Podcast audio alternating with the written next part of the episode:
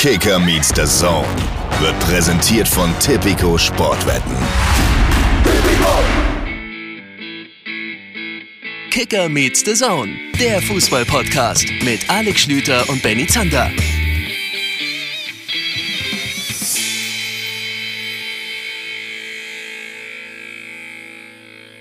Liebe Leute, es ist wieder Montag. Herzlich willkommen zu Kicker Meets the Zone. Mein Name ist Benny Zander, wie immer. Freue ich mich extremst darüber, dass ihr eingeschaltet habt, dass ihr bei der reichhaltigen Auswahl an Podcasts, an anderen Dingen, die man so machen kann, ausgerechnet hier bei uns beiden Dödeln reinschaltet. Und ich rufe den Mann, der diesen Bundestrainerjob auch für die Hälfte gemacht hätte. Aber da habe ich nichts drüber gelesen bislang in den Medien. Hallo Alex Schlüter. Hallo, liebe Freunde. Hallo, lieber Benny Zander. Aber willst du direkt mit dem Hot Take, dass Bundestrainer zu viel verdienen, einsteigen? Nein, das habe ich damit nicht gesagt. Ich, ich, ja. Eventuell ist das auch eine kleine Kritik an der Berichterstattung.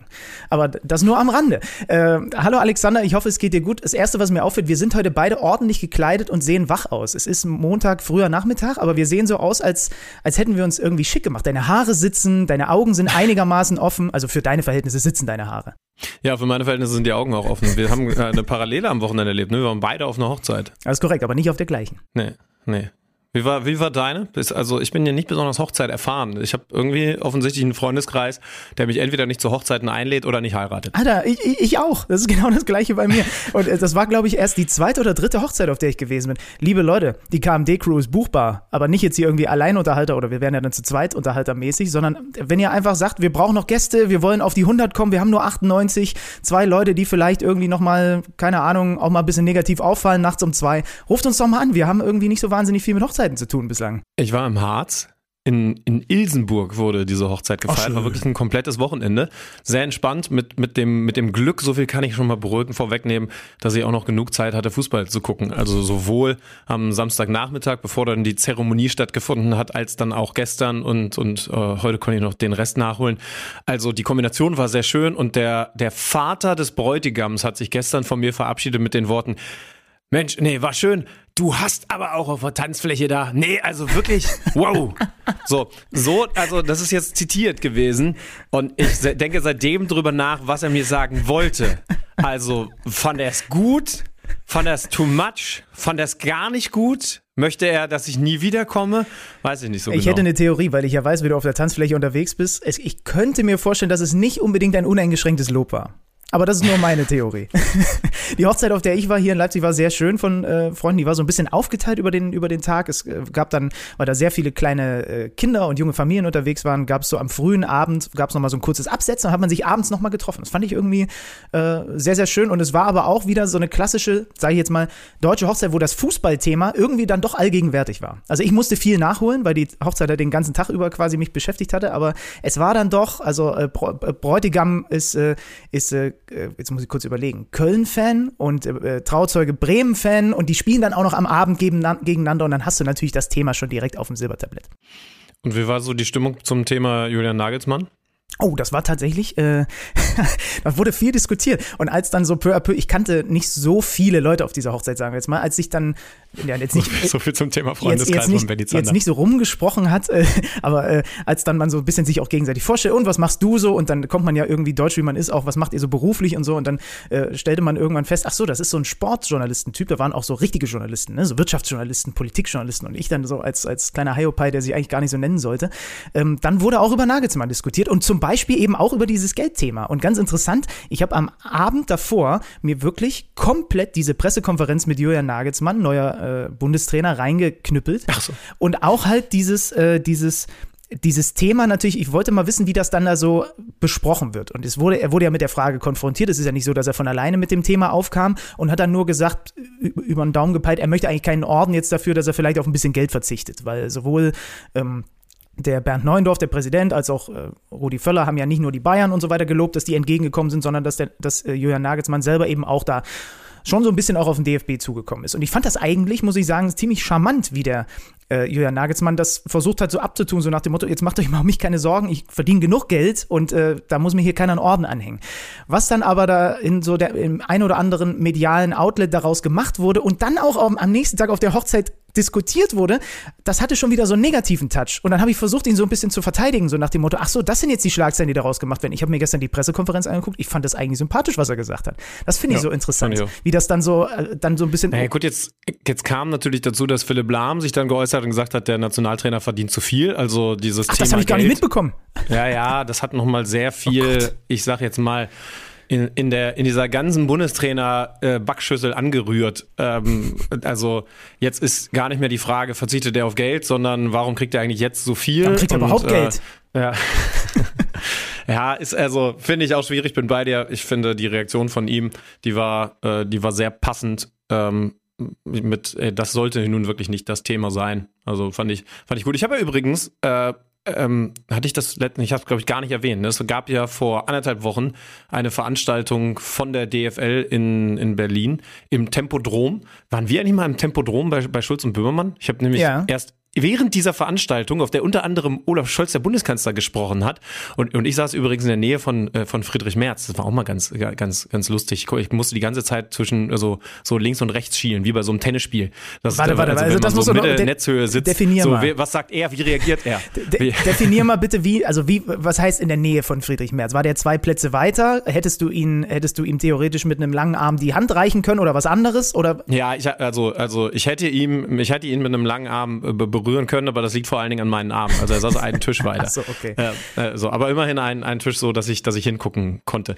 Ähm, und bei, ich, ich habe währenddessen wirklich festgestellt, hey, ich war ja doch schon mal hier bei, bei, bei Schulz und Böhmermann live, als damals leider die Veranstaltung abgebrochen werden Ja. Musste aufgrund dieses äh, ja, äh, schlimmen terroristischen Aktes am Breitscheidplatz. Aber ich äh, habe, als dann die Reden vorbei gewesen sind, natürlich nochmal den Journalisten, während du dir das selber absprichst, aber ich habe den Journalisten rausgeholt und äh, das alles natürlich bevor dann feststand, wer Bundestrainer wird, als man noch über diese anderen Namen und Julian Nagelsmann diskutiert hat. Und weil, also Du kriegst auf solchen Veranstaltungen, du kriegst den Biertrinker in mich rein, aber du kriegst den Journalisten natürlich nicht raus. Das heißt also, ich habe, als alle fertig waren mit den Reden, habe ich in die Runde gefragt ähm, und habe mir mal direkt mal ein, ein, ein, ein einfaches Demokratiemittel ausgedacht.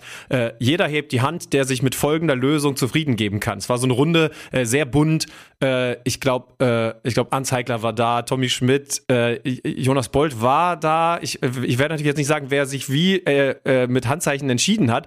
Ich kann dir aber sagen, die meisten Hände gingen hoch bei Louis van Gaal und bei Julian Nagelsmann nur so ein, zwei. Also, also zumindest in dieser kleinen Runde, die immerhin mit der DFL zu tun hatte, mal mehr oder weniger, war Julian Nagelsmann nicht die A-Lösung. Ich habe dich noch nicht gefragt, ob es für dich die A-Lösung ist oder, oder ob du dir was anderes besser hättest vorstellen können. Naja, so ein bisschen haben wir ja schon letzte Woche mit Bela Reti darüber diskutiert. Empfehle ich übrigens an dieser Stelle nochmal, falls ihr es nicht gehört habt. äh, Das ist auch äh, immer noch äh, aktuell, auch wenn mittlerweile mit Nagelsmann der Trainer feststeht. Bevor ich darauf antworte, Schlüti, äh, kann ich ja vielleicht unsere Hörer einfach nochmal mit in diesen von dir so schön zitierten Topf reinkippen. Denn wir haben ja eine Umfrage bei Spotify gemacht, wer soll neuer Bundestrainer werden. Da haben 1200 Leute mitgemacht. Also das ist wieder fast repräsentativer als die deutschen TV-Quoten. Ich werde es an dieser Stelle immer wieder sagen, bis wir ein anderes Erhebungsmodell im Jahr 2023 finden. Und da haben 40 Prozent Louis van Gaal gesagt, 31 Prozent Nagelsmann, also da ist er deutlich näher dran gewesen. Und dann hatte ich noch als äh, dritte und vierte Lösung Stefan Kunz 16 Prozent, Oliver Glasner 10 Prozent. Also da war auch Louis van Gaal top. Aber Nagelsmann, sagen wir mal, nicht weiter hinter. Und als ich das jetzt, da kommen wir vielleicht auch wieder zurück zu dieser Pressekonferenz und da macht man sich ja auch nochmal so seine Gedanken, auch nachdem wir letzte Woche aufgezeichnet hatten, was ihr alles so gesagt habt. Mittlerweile bin ich eigentlich ein Fan von dieser Lösung. Ich habe die ja deswegen letzte Woche nur so ein bisschen in die Ecke geschoben, weil ich einfach dachte, dass sie unrealistisch ist. Weil ich einfach dachte, dass Julian Nagelsmann wieder einen Topverein übernehmen möchte, sich vielleicht noch zu jung fühlt, dafür eben nicht mehr tagtäglich mit Spielern auf dem Platz zu stehen. Ich auch finde, da können wir gleich auch nochmal drüber diskutieren, dass so eine Heim-EM, ja, das hat er auch immer wieder herausgestellt, eine große Chance ist. Das hat aber schon auch eine extrem hohe Fallhöhe, finde ich. Ne? Und dann kam eben noch so diese Bayern-Thematik dazu. Äh, Faktor Geld kam auch noch dazu. Aber als ich ihn jetzt da gesehen habe, auch wie er, finde ich, sehr reflektiert darüber gesprochen hat, was er so für Lehren aus diesem Bayern-Kapitel gezogen hat, habe ich mich wieder daran erinnert, dass das eigentlich ein herausragender Trainer ist und einfach nur dieses Bayern-Kapitel irgendwie zum ersten Mal in seiner Karriere dann so komisch geendet ist. Also fachlich glaube ich, da bist du ja vollkommen bei mir, äh, ist das ja nun alles andere als eine schlechte Lösung. Ganz im Gegenteil. Das kann was, das könnte auch in Kombination mit Sandro Wagner, haben wir auch drüber gesprochen, was richtig Gutes werden, was da entsteht. Ich habe es einfach nur für sehr unrealistisch gehalten. Ich finde interessant, dass wir jahrelang, äh, man kann mittlerweile sagen, jahrelang ähm, beim DFB gar nicht nur auf der Trainerposition, aber eben auch auf, äh, auf der Trainerposition über die richtige Lösung geredet haben. Braucht es Erfahrung, braucht es Jugend, braucht es was ganz Neues. Ne? Du weißt, auch bei der Position und der Besetzung der, der Position des Sportdirektors ähm, haben wir hier ja auch schon ausführlich drüber geredet. Wenn du dir jetzt anschaust, und das mag ich an der Situation beim DFB aktuell, du hast in einem Boot sitzend Julian Nagelsmann, Sandro Wagner und Rudi Völler dann ist das eine Ambivalenz, der ich viel zutraue. Und da bin ich sehr gespannt drauf. Und, und ich finde irgendwie schön, nicht nur, dass es so, jetzt ist es halt so, sondern dass man jetzt auch Bock hat zu sehen, wie das so ist. Ich meine, das haben die Einstellquoten direkt beim ersten Spiel von Rudi Völler mehr als angedeutet. Das wird sich ziemlich sicher fortsetzen. Ne? Die Nation hat jetzt wieder Lust zu sehen, was da passiert. Und ich bin grundsätzlich auch so optimistisch, dass ich, dass ich sage, ähm, ja, ob es jetzt die Ideallösung ist, das wird man sowieso nie rausfinden, aber es ist eine Lösung, mit der wir Europameister werden können. Das habe ich in der letzten Woche schon gesagt und dabei bleibe ich vor allen Dingen jetzt, wo klar ist, dass Sandro auch als Co-Trainer da sein wird. Ich glaube, es ist eine super Kombination. Benny Glück ist noch mit dabei, der sehr Vertraute von, von Julian Nagelsmann. Und äh, was ich interessant fand, ist, dass er schon sich auch bemüht hat herauszustellen, weil das ja so ein großes Thema war. Der Völler ist wieder da und die Einfachheit ist wieder zurück im Fußball im Deutschen. Und er hat sich schon heraus äh, äh bemüht, darum zu erklären, ja, ich habe einen komplexen Fußballansatz, ich habe bestimmte Ideen von Fußball, die werde ich natürlich versuchen, so gut es geht, in diese Mannschaft zu implementieren. Aber die notwendige Einfachheit, aufgrund auch der Kürze der Zeit und so weiter, und dass man eben nur so begrenzte Zeitfenster hat, wo man zusammenarbeiten kann, die will er auch nicht vernachlässigen und quasi die Spieler, wie es ihm ja manchmal so ein bisschen vorgeworfen wurde, so überfrachten mit Dingen so. Und das fand ich ein interessanter Aspekt. Ein Aspekt, der irgendwie noch gar nicht so richtig diskutiert wurde. Es wurde einmal ihm die Frage gestellt, wie ist das denn jetzt eigentlich, weil jetzt arbeiten sie ja wieder mit den Münchnern zusammen, mit denen sie ja gerade noch bei den Bayern zusammengearbeitet haben. Und da hat er gesagt, ja, da freut er sich drauf. Es ist nun aber ja schon so, wir haben hier auch an dieser Stelle darüber diskutiert, als er gegangen wurde, gab es ja, so war meine Wahrnehmung, zwei unterschiedliche Lager von deutschen Nationalspielern beim FC Bayern. So, es gab das Lager ähm, mit Manuel Neuer und so habe ich das interpretiert, auch mit, mit Thomas Müller. Ja? Und es gab das Lager Josua Kimmich, Goretzka, die sich auch alle nochmal bedankt haben bei ihm für die Zeit und so. Und die anderen haben einfach gar nichts gesagt. Und bei Neuer kommt ja noch die Komponente dazu, sein damaliger Torwarttrainer und Vertrauter Tapalovic auf Nagelsmann bestreben, bei den Bayern raus und so. Deswegen habe ich, ich weiß gar nicht, was Marc Schwitzky, der gezwittert hat, herzlichen Glückwunsch, Marc-André Testegen zur Nummer 1 bei der Heim-EM. Also das sind ja auch schon Konsequenzen, über die man jetzt nochmal mit nachdenken kann. Ne? Er hat über Manuel Neuer auch gesagt, müssen wir den Genesungszustand abwarten. Aber da ist doch schon, also kann mir nicht vorstellen, da ist auch extrem viel in die Brüche gegangen. Ich weiß ehrlich nicht, wie viel in die Brüche gegangen ist, aber ich würde garantieren, dass nicht alle aktuellen Bayern-Spieler, die auch das Nationalmannschaftstrikot tragen, gejubelt haben. Ja, genau. Ähm, äh, so, und ich, ich weiß nicht, wie, wie wenig sie gejubelt haben und ob sie jetzt äh, sofort in den Streik gehen, wenn der die äh, Spieler nominiert. Äh, das würde ich mal ausschließen, aber das ist sicherlich eine der Hauptherausforderungen, dass er, dass er da alle ins Boot kriegt und deswegen glaube ich auch, dass ein Sandro ähm, da in, in dieser Rolle, also man darf ja jetzt im Moment gerade auch nicht den Fehler machen und Sandro Wagner als, guck mal, der, der, der spricht gerade aus und der spricht die Spiele, äh, die Sprache der Spieler und so weiter hin äh, runter, runterzubrechen. Den Fehler darfst du nicht machen, denn der Kerl hat jetzt auch gerade eine sehr intensive Ausbildung zum Fußballlehrer und mit Unterharing ja schon gezeigt, dass der, und das darf ich tatsächlich aus erster Hand berichten, dass der halt auch richtig viel Ahnung von Taktik hat. Aber noch gefragter ist er sicherlich in der Rolle, sich mal mit einem, äh, you name it, Leroy Sané, Serge Gnabry hinzusetzen und zu sagen, hey, pass auf, ich weiß, es wird, weil darauf können wir uns einstellen im Vergleich zu Hansi Flick, taktisch wieder etwas komplexer. Also ich glaube nicht, dass er den Fußball so einfach spielen lässt, wie das jetzt vielleicht Rudi Völler machen würde, aber es gibt ja dann trotzdem auch noch eine Art, eine einfachere Art der Ansage, der Kommunikation, was diesen Fußball angeht. Und ich glaube, da da würde er sich mit beschäftigt haben, da hat er hoffentlich auch, äh, hoffentlich auch dazugelernt und in der Kombination kann es dann gut funktionieren. Zwei Gedanken dazu. Interessant ist, dass äh, Gündogan Kapitän bleibt, ja, also äh, eine, eine offene. Aber findest du es überraschend? Ich gar nicht. Man, ich habe zumindest mal kurz darüber nachgedacht, ob sich jetzt die Kräfteverhältnisse wieder ein bisschen verschieben, weil wenn ich mich recht entsinne. Aber was wären die Alternative, aber ganz ehrlich, was wären die Alternative gewesen? Also was hätte er dann für einen Move machen sollen? Ja, dass er vielleicht sagt, ich bin jetzt neuer Trainer und Joshua Kimmich ist mein Kapitän. So, also glaubst du, dass Julian Nagelsmann sich hingestellt hätte und gesagt hätte, äh, Ilkay, du bist äh, als verdienter Nationalspieler, äh, amtierender Champions League-Sieger, jetzt ein Spiel oder anderthalb oder was weiß ich, äh, Nationalmannschaftskapitän gewesen, jetzt komme ich und erste Amtshandlung ja, ist, du bist also wieder weg. Sonderlich wahrscheinlich, no ja, ja, ja, sonderlich wahrscheinlich klingt es jetzt nicht, wenn du so, wenn du so formulierst. Ich habe zumindest mal kurz mit dem Gedanken gespielt. Der zweite Gedanke dazu, den ich an dieser Stelle auch nochmal sagen möchte, ist, dass es schon interessant ist, dass Jürgen Nagelsmann jetzt so ein bisschen den Ruf weg hat, dass er der überkomplizierte Fußballprofessor, wie früher Ralf Rangnick irgendwie ist. Jahrelang haben wir darüber geredet und ich glaube auch immer noch, dass das weiterhin eine seiner größten Stärken ist, dass der auch die Sprache der Spieler spricht, dass der die Mannschaft greifen kann. Du hast ihn auch mal bei euch, als er bei euch in dieser langen Sendung bei Decoded war, nochmal hautnah erlebt, wenn man Interviews mit ihm führt und so weiter. Der, der Typ ist auf Augenhöhe mit den Fußballern. Und das ist irgendwie was, was mir manchmal ein bisschen zu kurz kommt, weil das jetzt so getan wird, als wäre das so ein Verschrobener mit so Wuschelhaaren und so einer, und so einer ja, ja. Laborbrille auf. Ganz im Gegenteil, das ist eigentlich eine seiner Stärken. Und die Bayern-Kabine ist halt auch, darf ich das so hart formulieren, auch eine Mistkabine für Trainer. Das haben die letzten Jahre schon gezeigt. Ja? Entschuldigung. Ja, äh, viele Grüße an die Reinigungskräfte an der Sebener ja. Straße, die die Kabine jede Woche wieder aufräumen müssen. Auch die in der Allianz Arena natürlich. Ich finde eine Sache interessant, und dann kommen wir, glaube ich, zum Bundesligaspieltag, über den wir heute wieder ausführlicher reden können. Ihr habt schon gemerkt, wir nehmen uns mal wieder sehr viel Zeit heute, heute auch mal äh, ohne großes Interview in der Mitte oder wo auch immer über die Bundesliga zu reden. Wir werden endlich, denn da gab es eine Menge Forderungen, als der Investigativjournalist Benny Zander nochmal bei Twitter gefragt hat, wir werden endlich auch intensiver über die zweite Liga, vor allen Dingen über den FC Schalke 04 reden. Die einen sagen, da wird zu viel geredet, gerade an Mikrofonen, die anderen sagen, nee, endlich sagt mal einer was. Wir finden heute raus, was eigentlich richtig ist. Das Ganze werden wir mit Toni Lieto machen. Den kennt ihr schon aus, aus Zeiten, als Schalke noch Bundesliga ist, ist, wollte ich fast sagen. Der ist dann, der ist dann nachher am Start, genau. Ähm, aber jetzt rein, du hast noch einen Gedanken und dann volle ja, genau. Suppe rein also, in die Bundesliga. Genau, weil, weil, weil ich, äh, also das ist für mich sowieso eine Sache, die ich gerade, als ich diesen Spieltag angeschaut habe und, und jetzt nochmal so viele Spiele nachgeholt habe, äh, notiert hatte.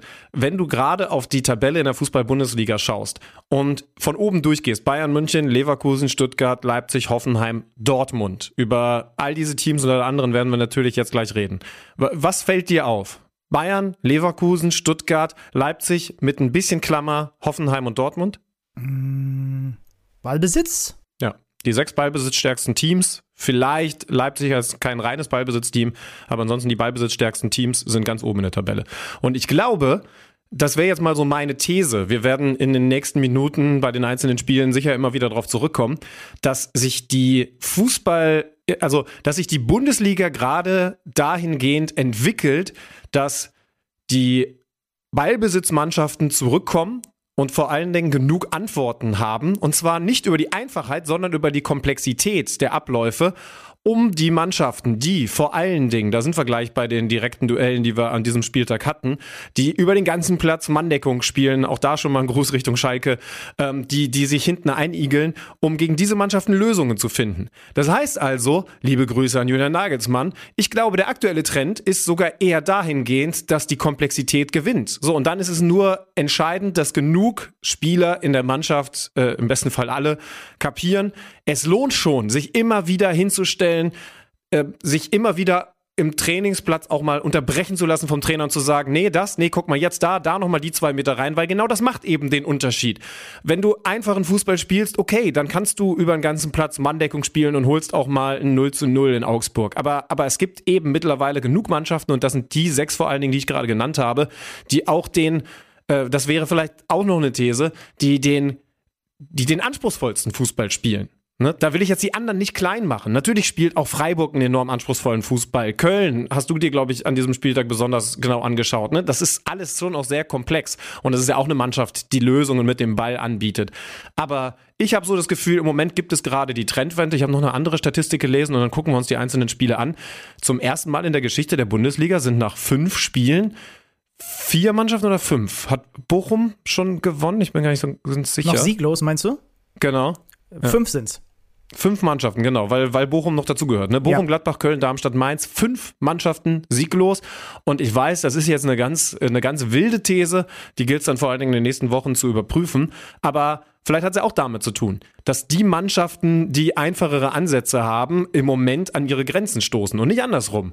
Weil ich habe so das Gefühl, in den letzten zwei, drei Jahren sind die Mannschaften an die Grenze gestoßen, die Ballbesitz Fußball spielen wollten und nicht die optimalen Lösungen dafür hatten. Vielleicht auch nicht die optimalen Voraussetzungen vom Kader, vielleicht auch vom Trainer, aber im Moment habe ich das Gefühl, es stoßen eher andere Mannschaften, die zu einfache Mittel haben, an ihre Grenzen. Und ich weiß, das ist dann für die besonders hart, weil es sogar eine gewisse Gefahr gibt, dass die Schere aufgeht, nochmal weiter aufgeht. Aber ich finde, wenn man im Moment, und da wiederhole ich mich gerne, so einer Mannschaft wie Bayern 04 Leverkusen über 90 Minuten zuschaut, und das ist eine neutrale Empfehlung, nehmt euch mal 90 Minuten Zeit, guckt euch das gerne nochmal an, dann ist es gerade ein Genuss zu sehen, wie viel der Ballbesitztrainer Xabi Alonso, der nun definitiv auch kein einfacher Typ ist, ne? und da sind wir wieder bei genau dem Modell, wie viel der aus dieser Mannschaft aktuell in Ballbesitz rausholt. Mit dem schönen Zitat, was ich von Jonas Hofmann gelesen habe, mit, mit dem, mit aber auch der nötigen Freiheit und auch dem, ich sag jetzt mal, dem die Spieler somit in die Pflicht nehmen, dass er auch von ihnen erwartet, dass sie innerhalb dem, des Rahmens, den er setzt, selber dann auch mit äh, mal Problemen umgehen, äh, ne? Probleme lösen und so weiter. Das fand ich ein ganz schönes Zitat an diesem Wochenende von Jonas Hofmann, der nochmal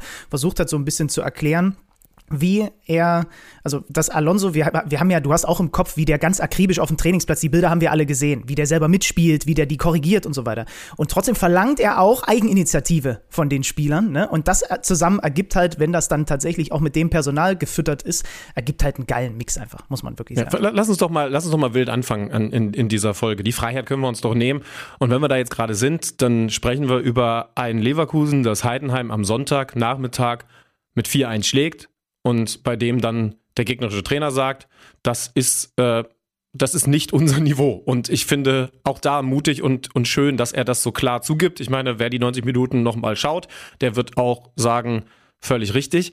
Aber diese Mannschaft von Bayern 04 Leverkusen ist im Moment, was die Geduld und aber eben trotzdem auch immer wieder Lust Lösungen zu finden in Ballbesitz angeht, äh, einfach, äh, einfach auf einem anderen Level, nicht nur als Heidenheim, sondern eben auch viel, viele, viele andere. Also die haben sehr, sehr viel Ballbesitz, sie haben weiterhin Geschwindigkeit, um, um da nochmal umzuschalten, aber sie haben viel Ballbesitz, sie spielen dann immer mal wieder auch den sicheren Ball über die Verteidiger, aber immer, und das finde ich bei dieser Mannschaft aktuell so besonders, kommen sicherlich gleich auch noch zu ein, zwei besonderen Spielern, aber immer mit dem Gefühl, dass sie nicht sagen, ach, erstmal ruhig, erstmal sicher, sondern okay, man könnte den da jetzt schon die Linie runterspielen, aber ey, wir sind ja Leverkusen. Wir, wir sind ja eine Mannschaft, die, die so gute Möglichkeiten hat und so gute Lösungen hat, dass wir lieber nochmal abdrehen und dann spielen wir den Ball nochmal über die Innenverteidiger, einmal Außenverteidiger zurück und dann wird sich schon eine bessere Möglichkeit ergeben. Und im Moment ist das tatsächlich so. Leverkusen ist wie der Chef, der seiner Sekretärin oder seinem Sekretär einen Brief diktiert und dabei halt das Tempo vorgibt, in dem derjenige, der das niederschreibt, dann mithalten muss oder eben nicht. Und, und mal spricht man ein bisschen schneller, weil man sich irgendwie gerade bei einem besonderen Punkt, der einem wichtig ist, in Rage redet. Und dann kommt es aber auch wieder auf so die Basics an und dann nimmt man das Tempo nochmal ein bisschen raus, weil man merkt, oh, jetzt muss man ein bisschen, ne, damit der auch hinterherkommt und so weiter. Die sind, das sagen ja Spieler so gerne, wenn sie auf dem höchsten Niveau ankommen, dann muss man sich an das Tempo und an den Rhythmus gewöhnen und irgendwann spielt man dann sein Spiel in seinem Tempo und seinem Rhythmus. Und ich finde, das macht Leverkusen, du hast es gerade so schön beschrieben, das macht die aus, wenn man die Fußball spielen sieht, die lassen sich vom Gegner irgendwie nicht stressen, so, sondern die machen so ihr Ding in ihrem Rhythmus und den verändern die Variable, so wie er ihnen gerade in den Kram passt. Und das ist so ja, schön immer zu der, sehen. Immer in der eigenen Komfortzone. Ja, es genau. ist für mich wie eine Mannschaft, die schon seit Jahren im Robinson-Club ist.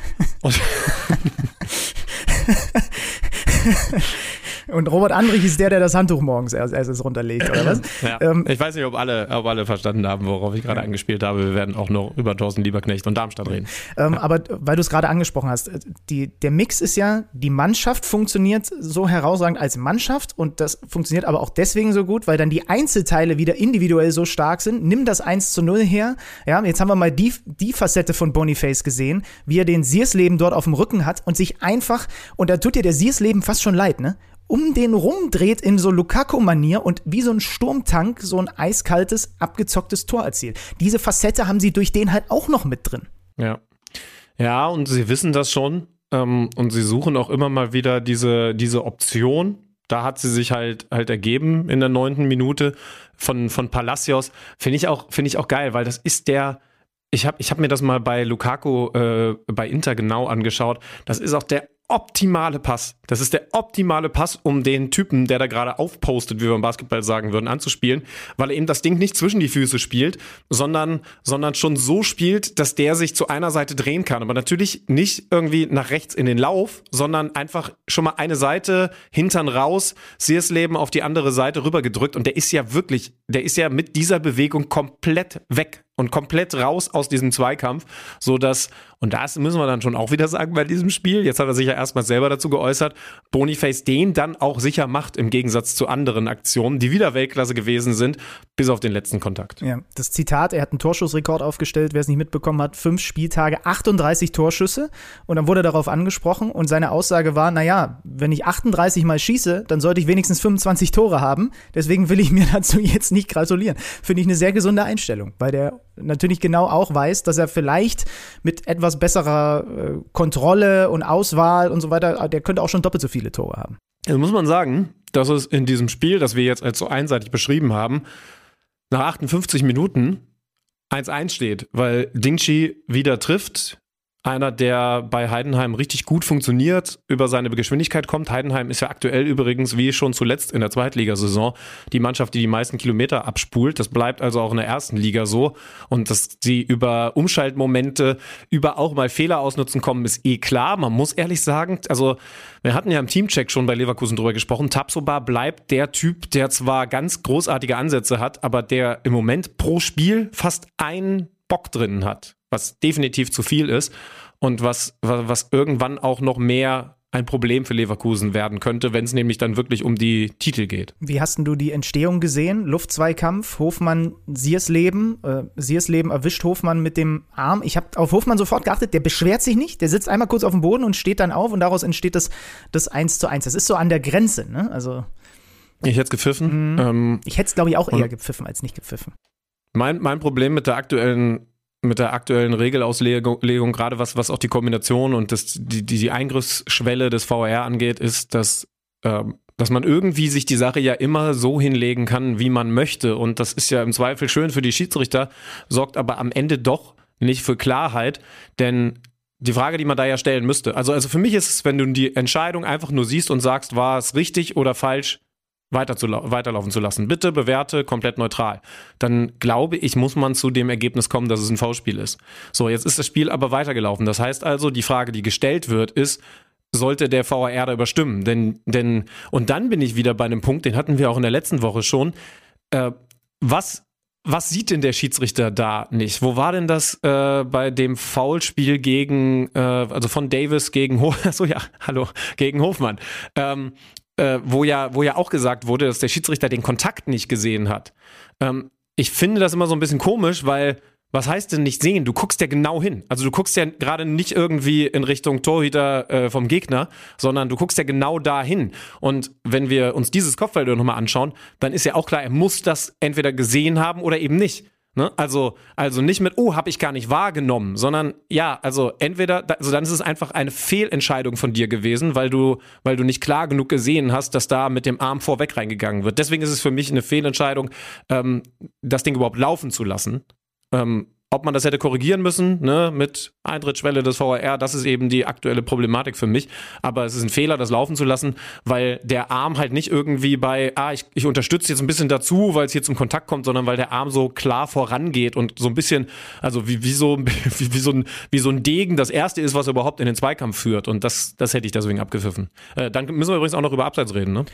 Bei dem Tor? Ja, klar ich habe mich so dermaßen auf diese Entstehung mit dem, mit dem vermeintlichen Foul konzentriert. Naja, es gibt dann auch noch, ich weiß gar nicht, wer im Weg steht, aber es gibt auch noch einen Heidenheimer, der, der in der Schusslinie steht. Ach so, oh, das habe ich, ja, gar nicht, hab ich gar nicht wahrgenommen. Hast du nicht gesehen? Nee. Äh, sonst, dann schaust dir nochmal an. Ähm, ich, ich fand irgendwie keine, es hätte so eine Hintertor-Heidenheim-Perspektive gebraucht. Im besten Fall natürlich eine Hintertor-Leverkusen-Perspektive. Irgendwie waren die Kameras in der Bayer Arena darauf aber nicht eingestellt oder, oder ich habe nur die, die, richtige, die richtige Einstellung davon übersehen. Aber ich bin mir sehr sicher, dass der Heidenheimer da komplett im Blickfeld, also zumindest im Blickfeld gestanden hat. Und ich finde, der Ball rauscht auch so nah bei ihm vorbei, dass, äh, dass Radetzky beeinflusst ist. Und dann habe ich wieder ein Regelproblem. Und jetzt, jetzt äh, habe ich bei dem Thema tatsächlich ein bisschen Angst, dass ich, dass ich da eine, eine Lücke offenbare. Äh, darfst du als Schiedsrichter sagen, Radetzky wäre sowieso nicht reingekommen? Darum ist egal, dass, dass ihm die Sicht auch noch ein bisschen verdeckt ist? Ich glaube eigentlich nicht, weil du Ja. kannst es ja nicht mit Sicherheit sagen. Genau. Also ich sehe es jetzt hier Und- gerade nochmal, er macht diesen kleinen Hüpfer, ne? Der schon Ja. den Torhüter definitiv irritiert.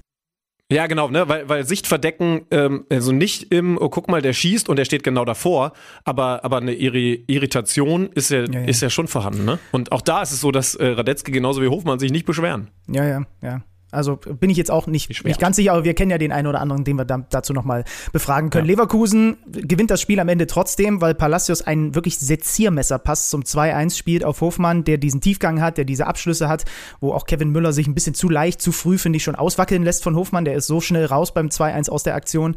Ähm, und dann diese kuriose Situation, Kleindienst Lupfer von Radetzky gehalten, aber zuvor auf der anderen Seite, das ging dann so schnell, Meloni mit so einem ganz unglücklichen Foul im 16er, wo er gegen Grimaldo einfach eine Spur zu spät ist, was irgendwie auch so ein bisschen symptomatisch für dieses Spiel ist.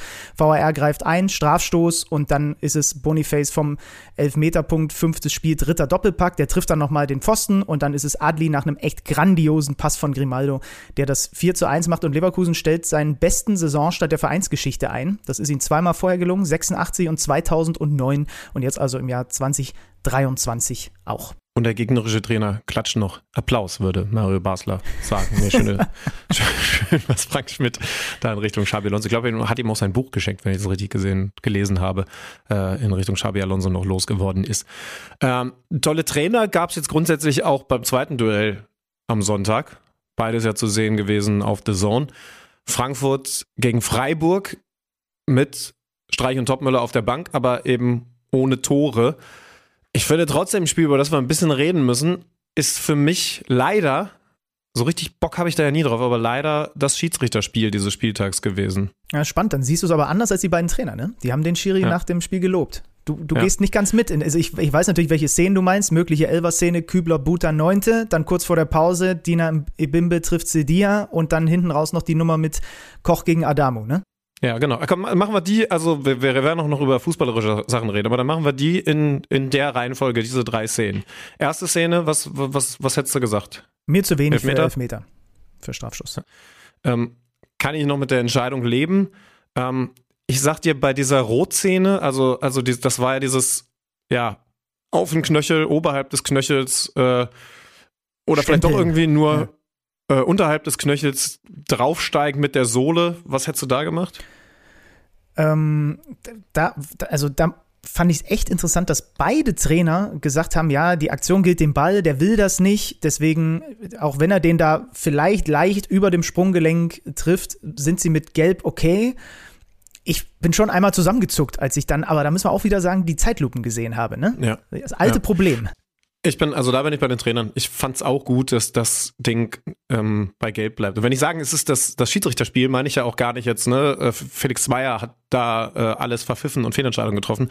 Äh, es war definitiv auch das komplizierteste Schiedsrichterspiel, weil das Ding ist an der Grenze und ich finde gut, dass er sich nicht für Rot entschieden hat, weil ich auch denke, ähm, natürlich ist das brutal, wenn du es in der Slow-Mo anschaust. Natürlich ist das ein, ein bisschen drüber ähm, aber ja auch ne, in der, also im, im, in der gegnerischen Hälfte an der, an der 16er Kante da.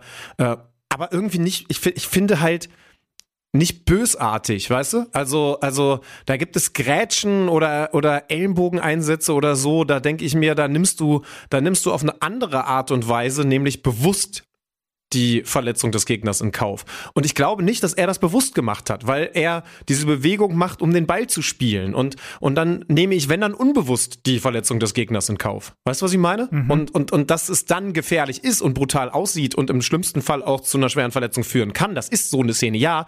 Aber es ist nicht in bewusst, bewusst in Kauf genommen, dass der Gegner sich schwer verletzt, sondern einfach in dem Moment zu viel Risiko in der Zweikampfführung.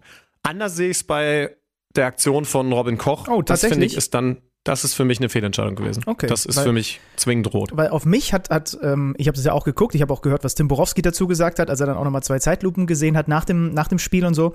Und auf mich passt so ein bisschen die Beschreibung, die du gerade gewählt hast, dafür auch. Weil das ist, ähm, der will, ich bin mir sicher, dass er dem nicht ins Gesicht feuern will, sondern der dreht sich so ein bisschen und da, wo halt das Gesicht von Adamo ist, ist im Zweifel eigentlich sonst seine Schulter. So habe ich mir diesen ganzen Bewegungsherlauf, äh, diesen Bewegungsablauf äh, erklärt. das, das sieht richtig doof aus, ja, weil er den da wirklich im Gesicht erwischt und das ist dann dadurch, dass er ihn so erwischt, ist es auch mehr als irgendwie so ein leichter Wischer oder sowas, ne? Aber ähm, ich habe mir dann versucht herzuleiten und diese Bewegung nochmal angeguckt. Und ich erkläre die mir, und das habe ich dann interessanterweise nach dem Spiel auch gesehen, als Robin Koch mit seinem Ex-Trainer Christian Streich lange darüber noch diskutiert hat, weil der ja auch sehr sauer erstmal darüber war, dass das eben nicht geahndet wurde. Ähm, und der hat ihm auch mit den Gesten, so habe ich das gedeutet, versucht zu erklären, ja, ich bin in der Drehung, ich versuche den auch ein bisschen zu halten, wie man das in dem Moment halt macht. Und deswegen habe ich es mir dann daraufhin nochmal angeguckt und bin zumindest der Überzeugung, dass er ihn nicht absichtlich ins Gesicht haut. Okay, also äh, dann, dann gucke ich es mir auch nochmal an. Aber, aber ich habe eher, weil, weil diese Szene war ja interessant, weil, weil sie ja auch ein Vorspiel gehabt hat in den Sekunden bis zu diesem, ich sag jetzt mal, Schlag. Vorher ist es wahrscheinlich Foul Adamo, oder? Eher, im ersten Moment. Ja, ja, genau. Mhm. Aber, aber bei der Bewertung ist das ja uner, äh, also ne, da kann man nicht sagen, aber der hat ja zuerst gefault, dafür verdient er sich auch was auf die Fresse zu bekommen. Das der gibt es, glaube ich, so im, im DFB-Regelwerk äh, nicht für die Schiedsrichter notiert. Und ähm, ich habe es eher so interpretiert oder, oder ziemlich klar so interpretiert, dass dadurch diese klassische Hitzigkeit in einem Zweikampf aufgekommen ist. Ne? Die, die sind nicklig, die, die, die, die drücken sich da im Zweifel auch nochmal einen Spruch und dann, und dann reagiert Robin Koch da tatsächlich über und es rutscht ihm im, im wahrsten Sinne die Hand aus. So habe ich es gesehen. Aber, aber ich finde deinen Ansatz nicht schlecht. Gucke ich mir, mache ich jetzt nicht äh, parallel, aber gucke ich mir nochmal an. Äh, vielleicht vielleicht liege ich da auch daneben. Ich, ich würde ich würde das nochmal zurückstellen und dann ja. mich hoffentlich dran erinnern, um das nochmal zu korrigieren. Ansonsten, mal, ansonsten dieses äh, Spiel, ne, wenn du da jetzt nochmal ja. drauf guckst, ist ein gerechtes 0-0. Matze Ginter hat danach den schönen Satz gesagt, das ist für den neutralen Zuschauer kein Leckerbissen gewesen. Und da hat er nicht ganz Unrecht gehabt. Ähm, eine Sache, die ich schön fand, weil sie auch äh, sie in der, in der Übertragung nochmal so rausgestellt haben, ist dieses, dieses schwedische Riesentalent, was die sich da verpflichtet haben, wo ich jetzt auch das erste Mal noch äh, wirklich mal so richtig bewusst diesen Hugo Larsson, den habe ich nämlich im Sommer nicht gescoutet. Bei den Youngstern habe ich irgendwie so ein bisschen drauf verzichtet oder ist mir runtergerutscht, keine Ahnung.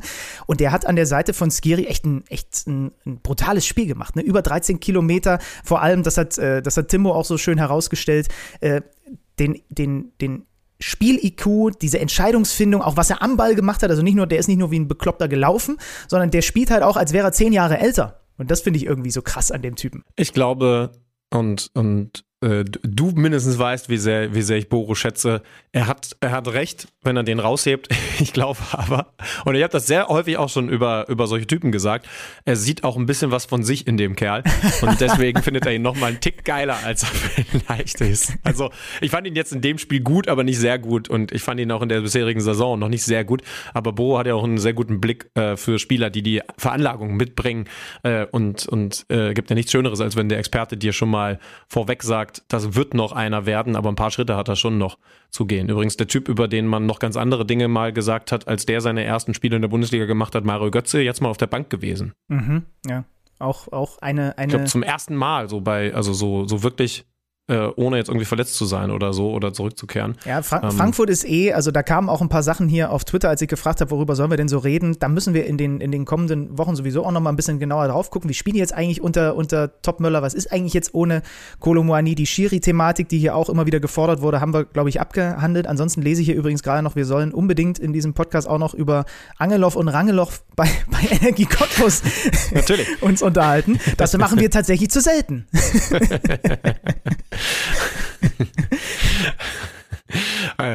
Angelov und Rangelov sind, sind äh, äh, also ich, äh, kann sein, dass, äh, dass die beiden auch nicht so geil waren, wie, wie man sie jetzt macht, weil es einfach zu geil ist, dass es diese beiden Menschen mal bei einem Team gegeben hat. Aber ich finde gut, dass es sie. Es ist übrigens auch was gewesen, sehr, sehr interessant, was auf dieser äh, großen Veranstaltung in Berlin äh, Thema wurde.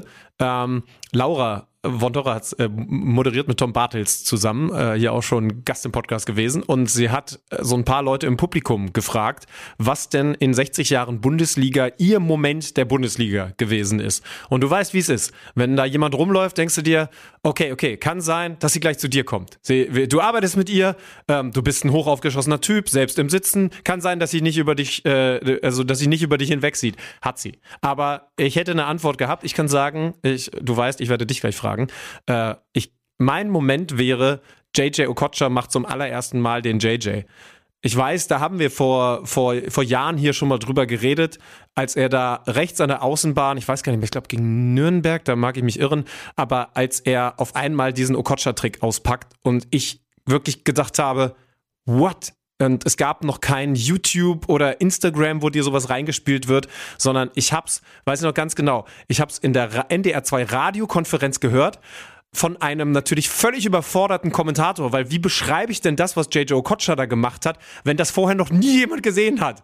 Und er hat gesagt, ja, mit der Hacke lässt er den Ball über sich schnellen und über den Gegenspieler. Ne? Und ich weiß, was danach kommt die Flanke und äh, die wird dann rausgeköpft. Es ist leider kein Tor draus geworden. Aber wahnsinns Herausforderung für einen Kommentator, wenn da ein Spieler was macht, was es halt einfach so noch nie und was ja auch wirklich physikalisch überhaupt erstmal zu verstehen ist. Und ich weiß noch, ich habe das gehört, habe mir natürlich die Sportschau danach angeschaut und habe dann auch auf allen dritten Programmen und so geguckt, dass es diese Szene nochmal gibt. So, so musste man das ja damals in den 90ern machen. Das, das, man konnte halt nicht sagen, ja, also, keine Ahnung, vielleicht, ich hätte irgendwie sagen können, ich fahre morgen mal in die Videothek, vielleicht gibt's dann schon das Ding als, als, als VHS, aber, aber so war es ja damals. Und für mich hat das so viel verändert, weil ich auf den Sportplatz gegangen bin und, und diese Szene einfach äh, probiert habe nachzumachen. Und irgendwann gab es dann mal, ich weiß gar nicht wo, ein Video zu sehen, dass, dass einer erklärt hat, wie der Trick funktioniert. Ich glaube, kann sogar JJ selber gewesen sein. Ähm, das, also, äh, das, das wäre mein, mein Moment gewesen. Ja, Hast spannend. Ja, weiß, muss ich gleich spontan sein, weil jetzt war ich dann doch so sehr gefangen, dir dabei zuzuhören, weil ich im ersten Moment dachte, du meinst den Okocha gegen Kahn-Moment. Nee, nee, der, der, wurde natürlich auch auf ganz vielen Highlight-Videos gespielt und ich habe mir gedacht, ja, ja. wenn ich einen Wunsch gehabt hätte, wenn ich irgendwas bei der Planung mit dieser Veranstaltung zu tun gehabt hätte, dann hättet ihr diesen Okocha-Trick rechts, ne? Also ihr wisst alle, was ich meine, mit, mit quasi ein bisschen eingeklemmt und dann am Ende mit der Hacke über den eigenen äh, Rücken, äh, Kopf ne? und natürlich den Gegenspieler damit ausspielen. Äh, genau dieser Trick war für mich boom. Und es hat, es hat keinen Effekt gehabt. Mir, also ich, ich kann dir das ja mal so hinlegen und vielleicht, vielleicht bist du dann, äh, kommst du dann auch so auf deine persönliche Lösung. Was, was ich da so interessant fand, als ich selber drüber nachgedacht habe, es wurden natürlich auch viele andere tolle Momente genannt, aber das war für mich halt ein, ich bin ein Kind und Fußball ist noch mal geiler, als ich vielleicht bislang geahnt habe, Moment. Und, und äh, deswegen weil, ne, klar, 60 Jahre Bundesliga, da waren sehr viele Ikonen, ein Otto Rehagel war da, alles großartig. Aber da habe ich wieder gemerkt, wie wichtig es dann doch ist, dass sich so eine Liga, ne, wir haben da neue Verantwortliche in der Spitzenposition, wie sehr sich so eine Liga eben auch an das junge Publikum richtet. Und wenn wir mal wieder da sitzen und sagen, ah, heutzutage alles irgendwie auf Stars gemacht und, und äh, die machen sofort irgendwie einen Post auf Instagram und so. Ja, fuck it, das ist die Zukunft. Also das sind die, wir sind schon Fußballfans durch so eine JJ Okocha-Szene und was auch immer geworden. So, wir können gucken, dass wir nicht durch zu viel Konventionalisierung oder zu viel laufende Manndeckung, whatever, vom Fußball irgendwie ein bisschen abrücken. Wird, glaube ich, bei mir nicht so schnell und ich weiß bei dir auch nicht so schnell passieren aber aber die zu kriegen, und zwar mit dem, was heute gerade angesagt ist, und zwar über die Medien, die gerade angesagt sind und über die Arten und Stile, die gerade angesagt sind, das ist ja das, was eine Fußballliga, und zwar nicht nur aus wirtschaftlichem Interesse für die DFL, sondern was insgesamt für den deutschen Fußball von Interesse ist. So, das war bei mir der JJ-Moment. Vielleicht ist es, äh, weil wir gerade schon drüber gesprochen haben, äh, hast du den Boniface-Jubel gesehen, bei dem Frimpong einfach synchron mitspringt? so, das, also, Ey, dann mach doch da ein geiles äh, Ding draus und, und lass es wie bei der NBA und Football, ne, House of Highlights irgendwie durch die Decke gehen. Also das sind ja dann die Momente und ich glaube im Zweifel sind die wichtiger, als dass wir sagen, äh, die Spieler sollen aufhören, äh, nach, aus der Kabine was zu posten und so. Nee, wenn die Spieler, wenn die das machen und die Jungs und Mädels dann irgendwie im Alter von acht bis zwölf Jahren, weiß nicht, wann man heutzutage ein Handy hat, dadurch gecatcht werden, dann ist es doch gut für uns alle. Da haben bei dem Schlüter so richtig den, den Stopfen mal gelöst hier. Da kam jetzt aber mal richtig einer, einer raus hier. Ach, scheiße, also, aber jetzt weiß ich auch, warum Laura mich nicht gefragt hat, weil es, glaube ich, eskaliert wird. Das Ding ist tatsächlich, jetzt wo du das so gesagt hast, da, da fallen mir so viele Sachen ein. Erinnerst du dich noch, als sich Giovanni Elber mit beim Torjubel mit dieser, ja. mit diesem, mit diesem Werbeaufkleber eingerollt hat? Ja, ja. werde ich nie und, vergessen. Hat nicht, äh, wie war das? Hat Janka noch irgendwie draufgeballert? Irgendwie oder, so, oder? ja, ja. Ja, ja, genau. Äh, Giovanni Elber übrigens immer noch der beste Typ überhaupt, habe ich am Donnerstag Donnerstag, ja. Donnerstag war, war ja Mittwoch in der Allianz Arena, hat Champions League gemacht. Ne? Mhm. Ne? Das glaube ich, können wir, können wir schnell als äh, interessantes Spiel abtun, dass Bayern am Ende 4-3 gegen Manchester United gewinnt. Aber ich war einen Tag später auf der Wiesen und, und war da unter anderem mit Giovanni Elber, der einfach ein, fantastischer Mensch ist. Ja, dann müssen also, wir ihn in diesen Podcast holen. Das ist ja. eine ganz einfache Geschichte. Ähm, äh, ich hätte aber ansonsten vielleicht, also entweder noch jeden, jeden Freistoß, wo Mehmet Scholl zum Freistoß antritt, weil das war das, was ich auf dem Bolzplatz dann immer, weißt du, wenn noch keiner da war oder alle schon wieder weg waren, stand ich dort und habe versucht, die Dinger oben in den Knick zu löffeln, weil ich mit Tricks schlecht war. So, aber das, äh, der, der Moment, der, glaube ich, am prägendsten war und der auch diese Fußballleidenschaft nochmal so richtig heraufbeschwört hat, war diese Schlusskonferenz. Welche Saison war das? Wo es diese krasse Abstiegskonferenz gab. 99, kann das sein? Boah. Also ich sehe auf jeden Fall zum Beispiel den Fjordhoff noch vor mir, wo er mit diesem Übersteiger ah, und diesem so, ah, ne, ja, und dann okay, Bocho ja. und, und, und die alle, diese zig Teams, die alle noch hätten absteigen können. Und am Ende erwischt es den ersten FC Nürnberg, wenn mir nicht alles täuscht. Und, äh, und Jan Age Fjordhoff macht dieses Tor mit dem Übersteiger und dem linken Fuß. Und, ja, und 99. Dies, ja, und diese Konferenz auch mit dieser legendären, ich meine, wir sind auch beide beim Radio ausgebildet, mit dieser legendären Radiokonferenz, auch die ich mir wahrscheinlich einmal im Jahr noch anhören könnte und mal dringend mal wieder machen sollte, mit Günter Koch und Manny Breukmann und so weiter. Das war so ein, so ein Moment, äh, der war, der war, der war unfassbar für mich. Frage an euch.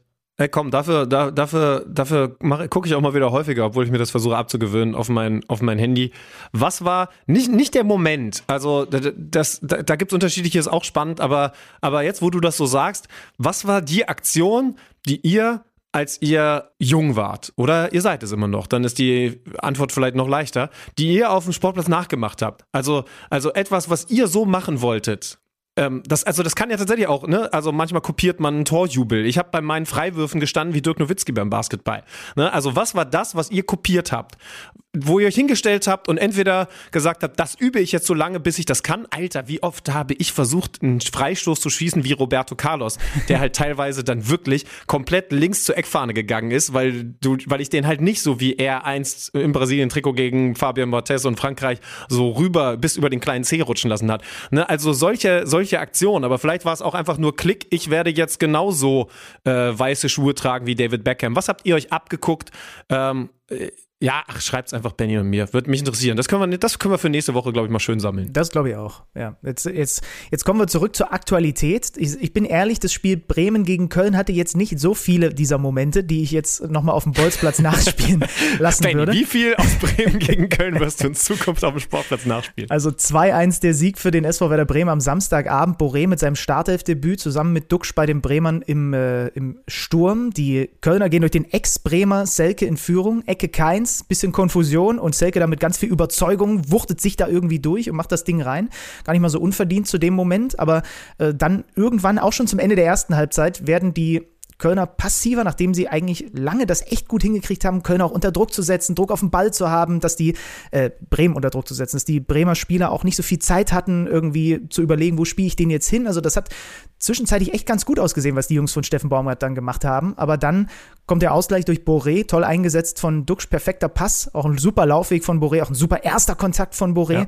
Und ab dann wird Bremen immer besser. Gerade zu Beginn der, der zweiten Halbzeit, über die Steffen Baumgart nach dem Spiel dann gesagt hat, das war nicht ansatzweise das, was ich mir unter Fußball vorstelle. 30 bis 40 Minuten reichen, Zitat, einfach nicht aus, um in der Bundesliga zu gewinnen. Und Bremen kam wie die Feuerwehr aus der Kabine und hat dann mal wieder einen Joker, diesen ein Jinma, der letztes Jahr in der dritten Liga schon sehr auffällig geworden ist und der das jetzt einfach zwei Ligen weiter oben macht. Wenn man in dieses 2-1 nochmal reinguckt, Schönmann, da interessiert mich deine Meinung zum Verhalten von Jeff Chabot, weil ich habe darüber nachgedacht, wie kann der, wie hätte der bei der Ausgangslage, die er hatte, das Ding besser verteidigen können. Die Ausgangslage ist so, dass Bremen sich einmal schnell durchs Mittelfeld kombiniert und äh, Linen, der neue Kopf des Mittelfeldes, über den wir auch gleich noch ein paar lobende Worte ver äh, verlieren sollten, einen perfekten Steckpass spielt und in Jinma gerade aufs Feld bekommen, startet ganz rechts draußen an der Außenlinie.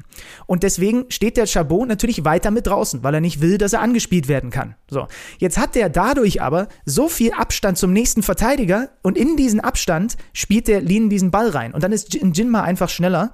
Ähm, und ich habe mir so überlegt, okay, irgendwann äh, sieht man richtig, wie Chabot realisiert, okay, wir können hier nicht auf Abseits spielen und ich habe den Moment verpasst, um mich fallen zu lassen und das Tempo mit aufzunehmen. Aber das ist auch so eklig, dadurch, dass der Jimmer von so weit draußen kommt und der Raum so groß wird, den du irgendwie noch mit scannen und verteidigen musst, äh, dass mich da dein Take dazu interessiert. Ich, ich gucke es mir gerade nochmal an und überlege, ob ich bin mir nicht sicher, aber ob Chabot schon die falsche, die falsche Körperhaltung hat. Also ähm, er hat halt, also so ganz ganz genau stimmt es nicht, aber grob gesagt ist er ja in, in, in der Linie, ähm, ne, also wenn ihr eine Parallellinie zur, zur Seitenauslinie zeichnet, zum Passgeber. Ne? Mhm. Das heißt also, dem steht er eigentlich, wenn er, wenn man sagt, schau mal nur dahin, steht er dem, würde er sich frontal hinstellen, mhm. weil er muss nur gerade ausgucken, hätte dann sein eigenes Tor im Rücken. So, er steht ein bisschen links draußen, das heißt also, ist nicht ganz wahr, er hätte sein eigenes Tor im Rücken leicht rechts über der Schulter. So, ähm, was er aber macht, ist, sich so einzudrehen, dass er ein Jimma im Rücken hat. Das heißt also, er hat die offene Körperhaltung in Richtung der Mitte. Ähm, ich, also, das ist dann im Endeffekt auch die, der Bereich, wo dieser Pass durchgesteckt wird. Aber was er da natürlich dann nicht mehr im Blick haben kann, ist das Timing, für den Lauf von den. Und, und du sagst ja richtig, er, er verpasst dann irgendwann den Moment, sich vielleicht fallen zu lassen und nicht auf Abseits zu spielen. Und dadurch kommt er dann auch glatt durch. Dieses Kreuzen ist dann äh, der Endgegner, weil er kann nicht mehr eingreifen.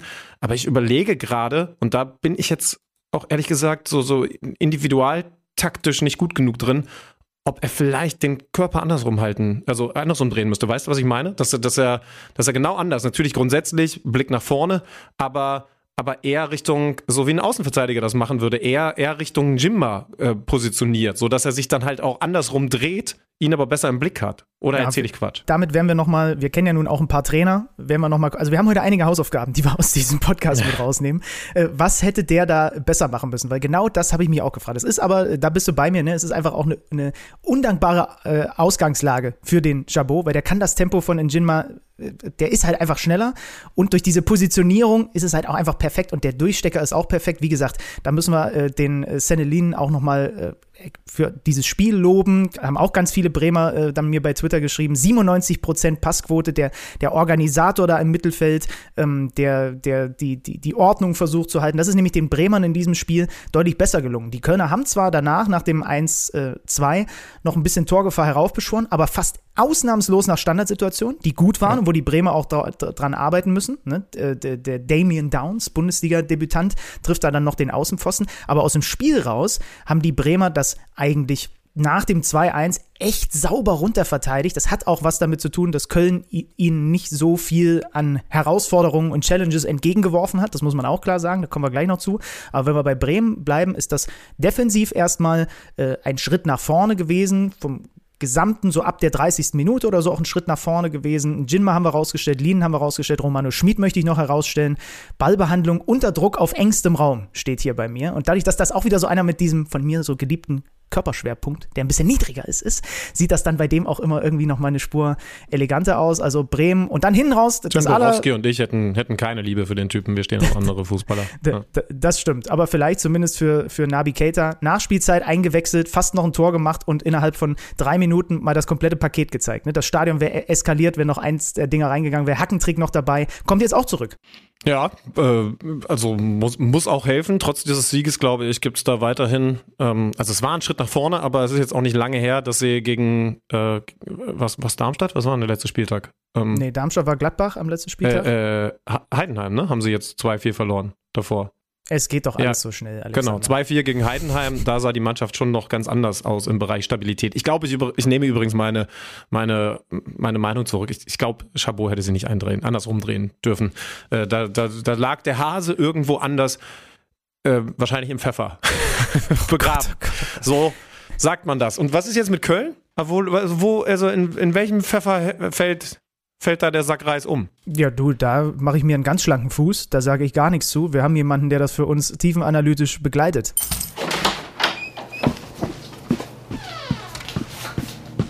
Neues aus dem Datenkeller. Präsentiert von Tipico Sportwetten. Der erste FC Köln holte aus seinen ersten fünf Spielen nur einen Punkt. Das ist der schlechteste Saisonstart für den FC seit der Abstiegssaison 2017-18. Trainer Steffen Baumgart betonte in den letzten Wochen aber immer wieder, dass die Kölner ja eigentlich viel besser spielen würden, als sie in der Tabelle dastehen. Und, das muss man Baumgart lassen, er hat da durchaus einen Punkt. Denn laut unseren Daten hätten die Kölner bereits sechs Punkte sammeln müssen. Kein Team in dieser Bundesliga-Saison liegt so weit in der Tabelle hinter den erwarteten Punkten wie der FC. Und nur im Spiel gegen Wolfsburg hätten die Kölner anhand der Daten auch wirklich verlieren dürfen. Statistisch gesehen erzielten die Kölner zwei Tore weniger, und kassierten auf der anderen Seite zwei Gegentore mehr, als zu erwarten gewesen wäre. Es ist aber nicht nur Pech, dass das Team von Steffen Baumgart hat, es gibt auch handfeste Probleme, die sich auch in den Daten zeigen. Köln liegt in den Flop 5 der Liga bei abgegebenen Torschüssen, erspielten Großchancen und kreierten X-Goals. Und auch saisonübergreifend, da lässt sich ein ziemlich klarer Trend beim FC unter Baumgart feststellen. In der ersten Saison, da war man noch ein echtes Ballbesitzteam mit 54% Ballbesitz, was Platz 4 bedeutete. In dieser Saison liegt man mit nur noch 46% Ballbesitz auf Platz 12 im grauen Mittelmaß der Liga. Es gibt in der Liga momentan kein einziges Team mit mehr erfolglosen Zuspielen als den FC und so erspielte sich Köln als einziges Team in dieser Bundesliga-Saison auch noch keine einzige Torchance aus dem eigenen Aufbau heraus. Ob Steffen Baumgart und sein Team diese Probleme in den Griff bekommen, das seht ihr am Samstag im Heimspiel gegen die Überperformer aus Stuttgart. Tipico sieht Köln dabei mit einer 2,8er Quote als den leichten Außenseiter gegen die Schwaben. Ab 18 Jahren erlaubt nach Whitelist. Es besteht Suchtrisiko. Hilfe unter buwei.de. Neues aus dem Datenkeller. Präsentiert von Tipico Sportwetten. Halb Pech, halb Eigenverschulden würde ich für den Moment mal festhalten, wenn wir versuchen zu verstehen, was beim ersten FC Köln gerade passiert. Wir können das gerne in den nächsten Wochen mal ein bisschen intensiver versuchen mit einem Teamcheck für den FC. Der weiterhin, er ist einfach ein besonderer Verein. Auf der Hochzeit hat der, der Vater der Braut, also was der Vater des Bräutigams von mir hält, habe ich ja schon ausgeführt. Der Vater der Braut hat was ganz toll, also ganz toller Mensch, hat was, äh, hat was ganz Tolles gesagt, äh, beziehungsweise gemacht. Er hat nämlich ein, ein Lied getextet, ähm, und zwar auf die Melodie von, von einer dieser Köln-Hymnen. Also es, es, gibt ja das berühmte Höhnerlied und das ist, glaube ich, das von, von Bab. Und er hat äh, für das Brautpaar eine, eine Hymne gedichtet, das Ganze auf, auf Kölsch. Und natürlich ist er auch großer FC-Fan und, und wusste, Ach, dass ich diese Melodie zumindest erkennen werde. Und ich denke mir, das ist halt das, was in Wolfsburg nicht passiert, ne? Also, also, oder, oder, keine Ahnung, vielleicht, hey, äh, Daddy, wenn es bei mir irgendwann soweit ist. Ich würde ich würd einen Song zu äh, mit den Wölfen heulen. Aber no pressure. auf, auf, meine Ehe. Würde ich, würd ich, mir anhören. Vielleicht aber lieber grün-weiß VfL. Äh, unsere Farben leuchten hell. Mal gucken. Wir machen weiter. Samstagnachmittag, ne? Wir sind heute wieder umgekehrt unterwegs. Wir sind heute aber richtig umgekehrt unterwegs. Aber wir, wir drehen uns jetzt wieder in die richtige Richtung zumindest und gehen in den Samstagnachmittag.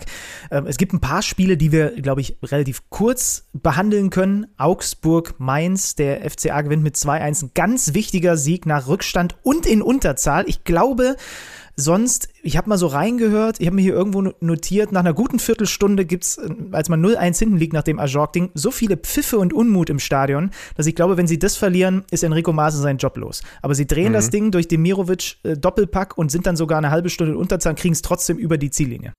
Ja, Mainz Tabellenletzter, da ist gerade eine frische Meldung oder zumindest ein Gerücht reingeploppt, dass ein Joshua Gila-Vogie, ne, so viel zum Thema mit den Wölfen heulen, äh, vor einer Unterschrift oh. bei Mainz 05 steht. Hä, okay. wieso? Transferfenster ist doch zu. Nee, der ist ja aktuell vertragslos. Das heißt, man könnte sich da vielleicht in dieser Zentrale, wo er unter anderem ein Stach zu Hoffenheim weggegangen ist, nochmal verstärken. Mhm. Ja, okay. Ich glaube, das reicht zu diesem Spiel. Dann haben wir eine ganz deutliche Reibe, eine ganz deutliche Reibe gehabt. Der FC Bayern München gewinnt am Ende mit 7 zu 0 gegen den VW Bochum nach diesem, du hast es vorhin kurz erwähnt, so irgendwie so seltsam Champions League-Spiel, was du vor Ort miterlebt hast, ne? Dieses 4-3 gegen United. War irgendwie weird, fand ich. Also, also es war zumindest, wenn man von zu Hause zugeguckt hat, irgendwie komisch. Ja, ja, war, war, äh, war irgendwie verrückt, weil es weiterhin es, es, bleiben die Phasen Bayern oder zumindest waren sie das bis zu diesem Samstagnachmittag, dass sie über, über, über viele Minuten am Stück auch mal richtig gut sein können. Ich fand zum Beispiel am Mittwoch in der zweiten Halbzeit ganz viel beeindruckend, aber dann geht ihnen das auch mal irgendwie wieder abhanden. Da muss man jetzt allerdings sagen, das ist am Samstag gegen völlig überforderte Bochumer nicht passiert. Äh, es war die deutliche Reibe könnte auch ein gutes Hochzeitsgeschenk sein. Ich weiß, ich weiß nicht genau, wie sie aussieht, aber so ein klassisches Hochzeitsmitbringsel von Benny Zander. Hier sind nur eine deutliche Reibe. Habe ich aus Bochum. Ähm, muss man ehrlich sagen, ne, diese, diese, wir werden da bei Schalke ja nachher auch noch drüber reden. Das wird denen gerade in der zweiten Liga zum Verhängnis, aber diese Grundidee, einfach über einen ganzen Platz dem Gegner Manndeckung eins gegen eins hinterher zu rennen, die ist in dem Spiel komplett an die Grenzen gekommen. Äh, es gab ja sogar noch mal ein bisschen Grundidee Veränderung bei Thomas Letsch, in dem er Hofmann als Mittelstürmer, sonst der absoluter Zielspieler, rausgelassen hat. Also sie haben irgendwie schon defensiver gespielt, weil sie dann nur mit den beiden Pfeilen vorne drin gespielt haben, aber Trotzdem sind sie bei den Gegentoren so komplett offen und, und also ich, ich glaube, es reicht, wenn ihr einfach nochmal das 1 zu 0 anschaut und dann, dann erkennt man schon, wie so eine 1 gegen 1 Verteidigung ausgehebelt wird von den Bayern. Äh, ne, ein Harry Kane, das fand ich gegen, gegen Manchester schon stark, lässt sich weit zurückfallen, zieht natürlich dadurch schon mal einen Verteidiger auf eine Position, wo der eigentlich gar nicht hingehört. Ein Sané übernimmt. Ist der gerade der beste Spieler der Liga eigentlich? Leroy Sané in der Verfassung? Habe ich mich gefragt? Ähm, das ist schon brutal. Ja, ne? also, ne? Er hat sogar also, Bock auf also, Verteidigen also und so. Boniface ist halt immer noch special und wir müssen nachher auch noch zum VfB Stuttgart schauen, aber, aber ich sag mal, er ist, er ist definitiv der beste Stürmer, der, der kein Mittelstürmer ist. Ja? Der, mhm. der das dann auch vorbereitet und, und einleitet, weil er das Tempo hat, weil er aber natürlich auch eine Abschlussstärke hat und selber immer wieder auch in, in Schusspositionen kommt. Ja, und, und ja, also ich glaube wirklich, wir können es einfach machen, da sind sie in ihre Grenzen gestoßen und sie müssen halt gucken, dass diese Grundidee von, von Fußball trotzdem in anderen Spielen funktioniert. In Heimspielen ist das ja schon eine ganz andere Sache. Mathis Tell können wir noch shoutouten, ne? Ulreich sagt, ein Vorbild für alle jungen Spieler, weil wie der seine Situation bei den Bayern annimmt und immer mehr zum Publikumsliebling wird und einfach immer trifft, wenn er in der, in der Schlussviertelstunde als Joker auf dem Feld steht, jetzt, jetzt, seit einigen Spielen, ist schon krass. Also 7 zu 0, die Bayern äh, rutschen einmal rüber über den VfL Bochum, deutlich enger, das Dortmunder Spiel, 1 zu 0 gegen den VfL Bochum. Wolfsburg. Müssen wir irgendwas sagen zu Niklas Füllkrug läuft mit Werder Schienbeinschonern auf? Ich glaube nicht. Nein.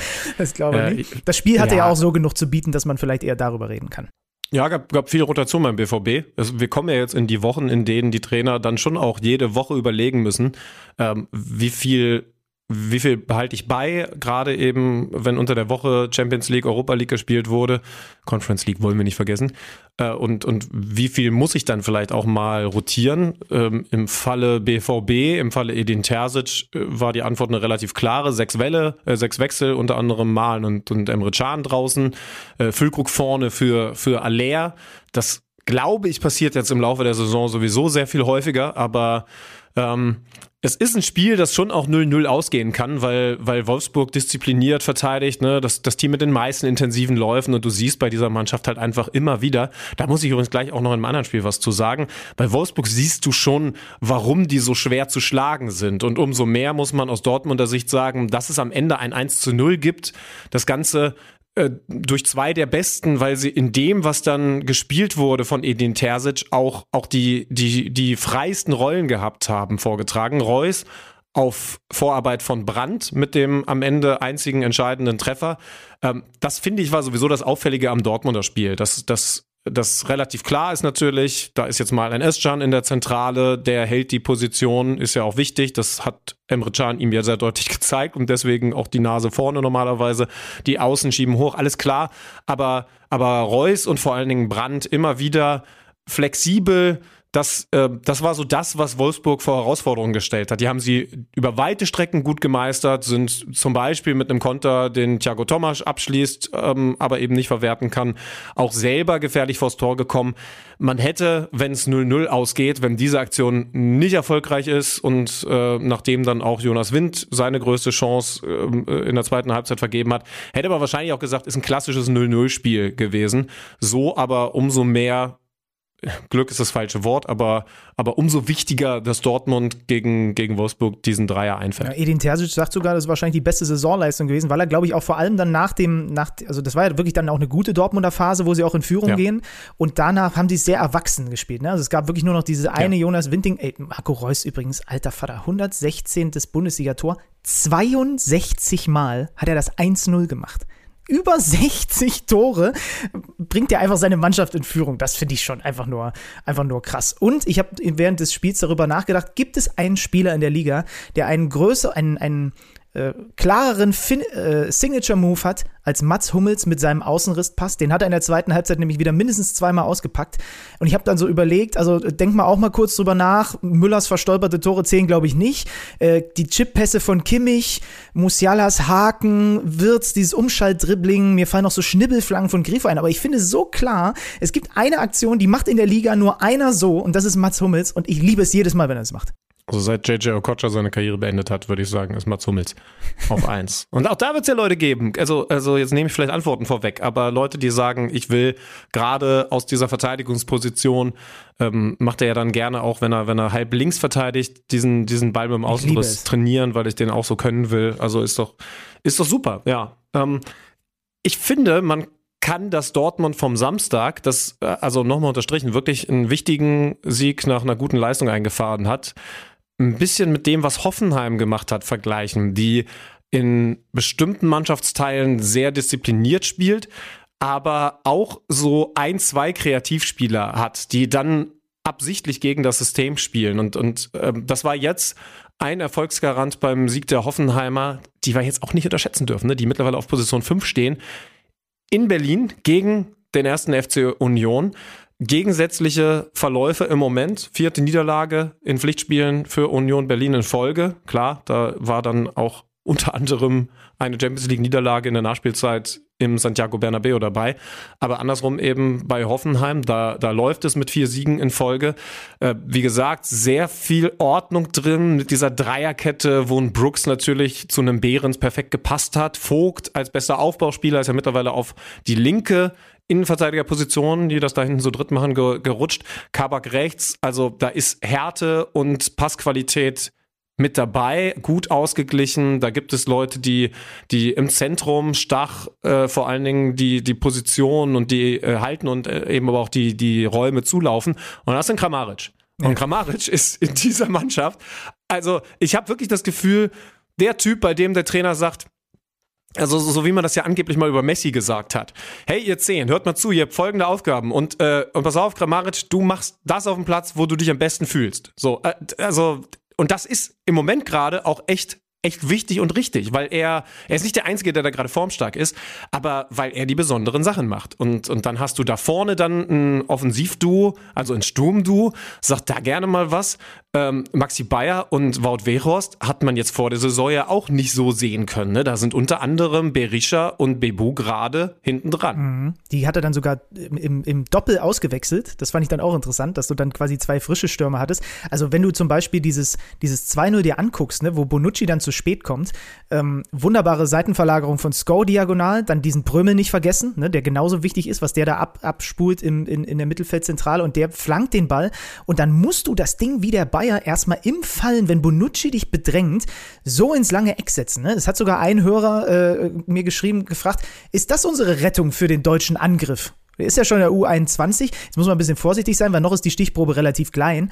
Aber er trifft in jedem seiner letzten vier Ligaspiele und er bei der U21 auch getroffen und er strahlt auch so einen, auch durch, durch seine restliche Spielweise gerade so ein Selbstverständnis aus, dass er schon ein ja. interessanter Typ ist.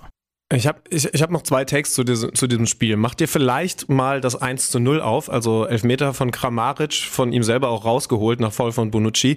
Dazu habe ich gleich eine Frage und in der Zeit sage ich, dass das zweite Gegentor ein völlig ununioniges Gegentor gewesen ist. Das muss, ne, damit wir nicht alles nur aus Hoffenheim-Perspektive sehen, schon Sorgen machen. Wie gesagt, gegen Real Madrid in der Nachspielzeit verlieren, ist ja alles andere als Krise. Aber diese Szene vor dem Gegentor, das am Ende ja. auch den Endstand bedeuten sollte, 0 zu 2, ist Aufbauspiel Union, Ballverlust Union, okay, passiert. Wechhorst, ne, auch eine Qualität von Hoffenheim hat er schon bei Wolfsburg gehabt, arbeitet mit nach hinten, ist auch grenzwertig, ehrlich gesagt, ob man da nicht vielleicht auch auf Foul für, also Freistoß für Union hätte entscheiden können. Aber was danach passiert, ist das, was ich meine. Dann gibt es eine Umschaltsituation. Sko hat den Ball auf der linken Seite und normalerweise sagen wir doch über Union rauf und runter, dass es uns fast langweilig wird. Diese Mannschaft ist so diszipliniert, die sind, auch wenn sie den Ball mal verlieren, so schnell wieder alle hinterm Ball. In der Szene spielt Sko einen Seitenwechsel, einmal quer rüber zu Prömel, der natürlich auch gut in die Umschaltsituation geht. Gosens kommt nicht rechtzeitig wieder in seine Position. Dafür muss, ich glaube, Leitze ist es, rausgehen und helfen für den Linksverteidiger, der aufgerückt war. Gosens kommt nicht rechtzeitig mit in die Zentrale, um da zu doppeln. Und dadurch gibt es überhaupt diese 1 gegen 1 Situation, die Bayer dann gegen Bonucci, der also bei beiden Gegentoren nicht gut aussieht, für sich entscheidet. Das ist ein Tor, ja, das haben auch schon andere Vereine kassiert, aber das kassiert eigentlich nicht Union Berlin. Ja. Und das ist eine Sache, das müssen Sie sich gerade mal ein bisschen genauer anschauen. Ich habe das ähm, eins, ich habe das eins nur auf. Willst du auf den, Schul auf, die, auf den Schulterkontakt von Bonucci hinaus oder? Auf die Entstehung. Ich, äh, also ich will auf das Foul hinaus, genau. Ja. Und ich habe die Frage, warum ist das eigentlich keine, also und das ist wirklich jetzt kein, also ich, ich würde es wirklich gerne erklärt bekommen. Warum ist das keine rote Karte? das ist eine sehr gute Frage. Ja, also, ist gib ja- mir mal, äh, und ich, also ich, ich habe mich das wirklich gefragt, äh, also ich offenbare heute vielleicht auch Regellücken, und da tut's mir leid, weil ich versuche, die alle auf dem Schirm zu haben. Aber also, es gibt eine klare Abschlusssituation im 16er von Kramaric. Der will gerade schießen und wird an der Schulter zurückgezogen. Ähm, er ist nicht, er, also er kommt nicht von hinten. Ne? Elfmeter ist dadurch auch un unstrittig, äh, aber man sieht halt natürlich ganz eindeutig, darum kann Kramaric den Ball aus, was sind's, acht Metern oder weiß nicht, du hast es gerade auf, kann, kann er den nicht schießen, vielleicht hat er dann sogar gelupft, ich weiß es nicht. Ist aber ja auch völlig unerheblich, weil was für mich auf jeden Fall Fakt ist, das ist eine ganz klare Torchance. Und die wird auch ganz klar zunichte gemacht durch dieses Foulspiel, durch dieses Halten. Und dieses Halten gilt auch ganz klar nicht dem Ball. Und wir haben ja beim Spiel der Dortmunder gesehen äh, und gelernt, es geht ja nicht nur darum, nochmal danke Alex Feuerhardt, äh, dass es keine Chance war, den Ball zu spielen, sondern ist es in einem Zweikampf um den Ball. Und für mich ist es einfach ein, ich komme nicht mehr hin, ich komme eben gerade nicht in den Zweikampf, um den Fuß davor zu halten, darum reiße ich den jetzt um. Und da fehlt mir jetzt gerade das Argument zu sagen, aus folgendem Grund ist es keine rote Karte. Sehe ich ähnlich. Ähm, Habe ich bislang noch nicht drüber nachgedacht, aber du konfrontierst mich ja heute mit dem ein oder anderen, mit der ein oder anderen Perspektive, die ich vielleicht offenbar einfach noch nicht eingenommen habe. Spontanität heute, Ja, ist tatsächlich so. Also äh, wir, wir haben ja gelernt, ne? Das müssen, es muss ein Zweikampf um den Ball sein und ein Ziehen, ein Halten, was eben nicht äh, irgendwie in Richtung des Balls äh, ein Tackling oder was auch immer ist.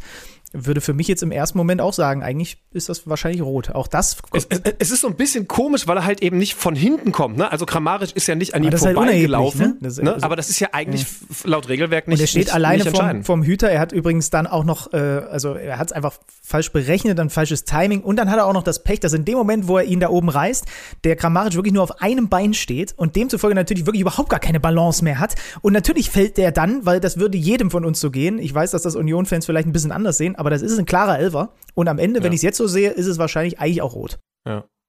Okay, also wie gesagt, wenn du jetzt gesagt hättest, na, aber folgendes. Nein, nein aber Ähm, ich wüsste nicht warum. Also das kann ja keiner mehr eingreifen. Der Torhüter ist, ist der Nächste, der vor ihm steht. Das heißt, es ist eine klare Torschuss. Er könnte den über ihn drüber lupfen. Ähm, also ich wüsste jetzt auch nicht, was da dagegen spricht. Ja, also wenn dann vielleicht die Chance ist nicht klar genug, weil Doch, da doch, ein doch, Bonucci noch unmittelbar dabei steht, aber, Die ist absolut aber ich klar. finde, ja, es ist eigentlich eine, eine klare Geschichte. Wurde sich jetzt auch nicht krass darüber beschwert, dass es rot sein muss, aber, aber und irgendwie hätte ich es auch hart gefunden. Aber wie gesagt, es geht ja ums Regelwerk und um die Anwendung und ich habe auch eher das Gefühl, dass, äh, ich glaube, war Dennis äh, Schiedsrichter? Ja. Äh, ja, äh, Dennis Eitekin. Ähm, ich hätte total Lust, mit ihm darüber zu sprechen. Dennis, wenn du, wenn du, wenn du das zufällig hier zu Ohren bekommst, melde dich, dann holen wir das nach. Ich will mich auch gerne aufklären lassen. Das kam mir nur bei Ansicht der Dinge, äh, der Bilder. Über Hoffenheim reden wir in den nächsten Wochen eh noch mal ein bisschen intensiver. Ich habe hier noch ein paar interessante Statistiken auch draufstehen, aber das äh, soll dann auch seinen entsprechenden Raum Ja, lass uns, das, lass uns das gerne nächste Woche nachholen. Ich bin Freitag im, im Stadion, mache ja. Hoffenheim gegen Dortmund. Ah, ja. Siehst du, ich mache, ich mache Sonntag Darmstadt gegen, gegen Bremen. Ähm, da kommen wir dann ja zumindest zu den Darmstädtern auch gleich noch. Aber der Samstag ist noch nicht zu Ende besprochen. Gladbach gegen RB Leipzig. Ein äh, 0 zu 1 aus Gladbacher Sicht bei der Rückkehr von Max Eber. Das entscheidende Tor schießt dann ausgerechnet, endlich kann ich das Wort mal wieder benutzen, Timo Werner als Joker in der äh, 15 Minuten vor dem Ende. Das ist natürlich Balsam auf dessen Seele. Xavi schickt ihn in die Tiefe. Dann ein bisschen Glück auch dabei, dass Itakura den genau in seinen Laufweg noch abfälscht. Und dann hat Werner auch noch mal ein bisschen Glück, als er am Keeper vorbei ist und du fast schon denkst, oh, der verspringt, weil der ist jetzt, wie kriegt er jetzt die Füße sortiert? Und dann ist er in so einem spitzen Winkel und kriegt den an den Innenpfosten gesetzt.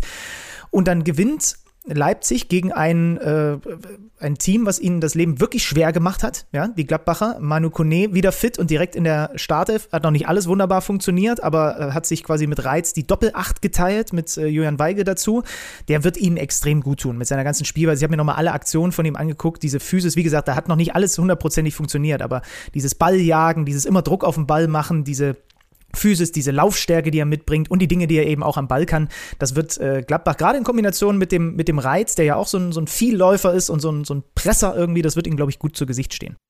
Werner war zum fünften Mal nur auf der Bank gewesen, aber kommt eben rein und hat dann vielleicht auch wieder etwas bessere Aktien, um in der Startaufstellung dabei zu sein. Cesko, Carvalho, ähm, waren rein rotiert bei Leipzig. Ich glaube ja weiterhin dran, dass, dass Leipzig so viel Auswahl hat, gerade in der Offensive, dass, dass sie am, mit am wenigsten belastet werden von dem, was da noch internationaler Wettbewerb und DFB-Pokal sind. Den, und ja auch Länderspiel. Den Umschwung zum VfB kriegen wir über eine Statistik übrigens. Leipzig und der VfB Stuttgart sind die effizientesten Teams der Liga. Die machen im Schnitt 0,22 Tore pro Schuss. Also das sind die, die wirklich einfach eisekalt den Großteil ihrer Chancen auch verwerten. Die uneffizientesten oder ineffizientesten Teams, so heißt es glaube ich richtig, sind übrigens Bochum als Schlusssicht, Köln, Freiburg und Mainz. Da hast du auch schon eine Erklärung für äh, die Positionierung in der Tabelle. Aber Leipzig sind die, sagen wir mal, Overperformer offensiv, die einfach viel nutzen und die anderen sind Girassis Stuttgarter. Ich liebe die Formulierung, die auch wir bei, äh, bei, äh, bei The Zone bei Social benutzt haben. Es wird girassiert, äh, girasiert das find, äh, muss ich, ich muss noch lernen, wie man es richtig ausspricht, aber mir gefällt die Formulierung, weil sie halt auch gerade einfach zu 100 Millionen Prozent passt. Hast du annähernd kommen sehen, was der Typ für eine Saison bis hierhin spielt? Nein. Nur Lewandowski hatte mal so eine Quote nach fünf Spielen. Nein. Also man muss eine Sache dazu, das haben wir letzte Woche schon gesagt. Er hat ein Drittel der Saison verpasst und trotzdem elf Tore in, ich glaube, 21 oder 22 Spielen gemacht. Also die Quote war vorher auch schon exorbitant, aber jetzt steht er halt einfach bei neun. Und äh, wenn du dieses Spiel auch gesehen hast, ich habe äh, sehr intensiv Halbzeit Nummer eins geschaut, äh, Halbzeit Nummer zwei habe ich vorhin dann nochmal nachgeholt. Der kann ja auch einfach gerade, nee, er steht sogar bei zehn Toren, oder? Ja. Zehn Tore, nicht neun. Ja. Da hätte ich ihm fast noch eins weggenommen. Er, alles, was der gerade macht, funktioniert. Hast du in deinem Leben einmal als Sportler so einen Lauf gehabt, dass du mal das Gefühl hattest, über Wochen hinweg, ich bin hier gerade nicht bezwingbar? Weil das ist ja das, was der gerade ausstrahlt.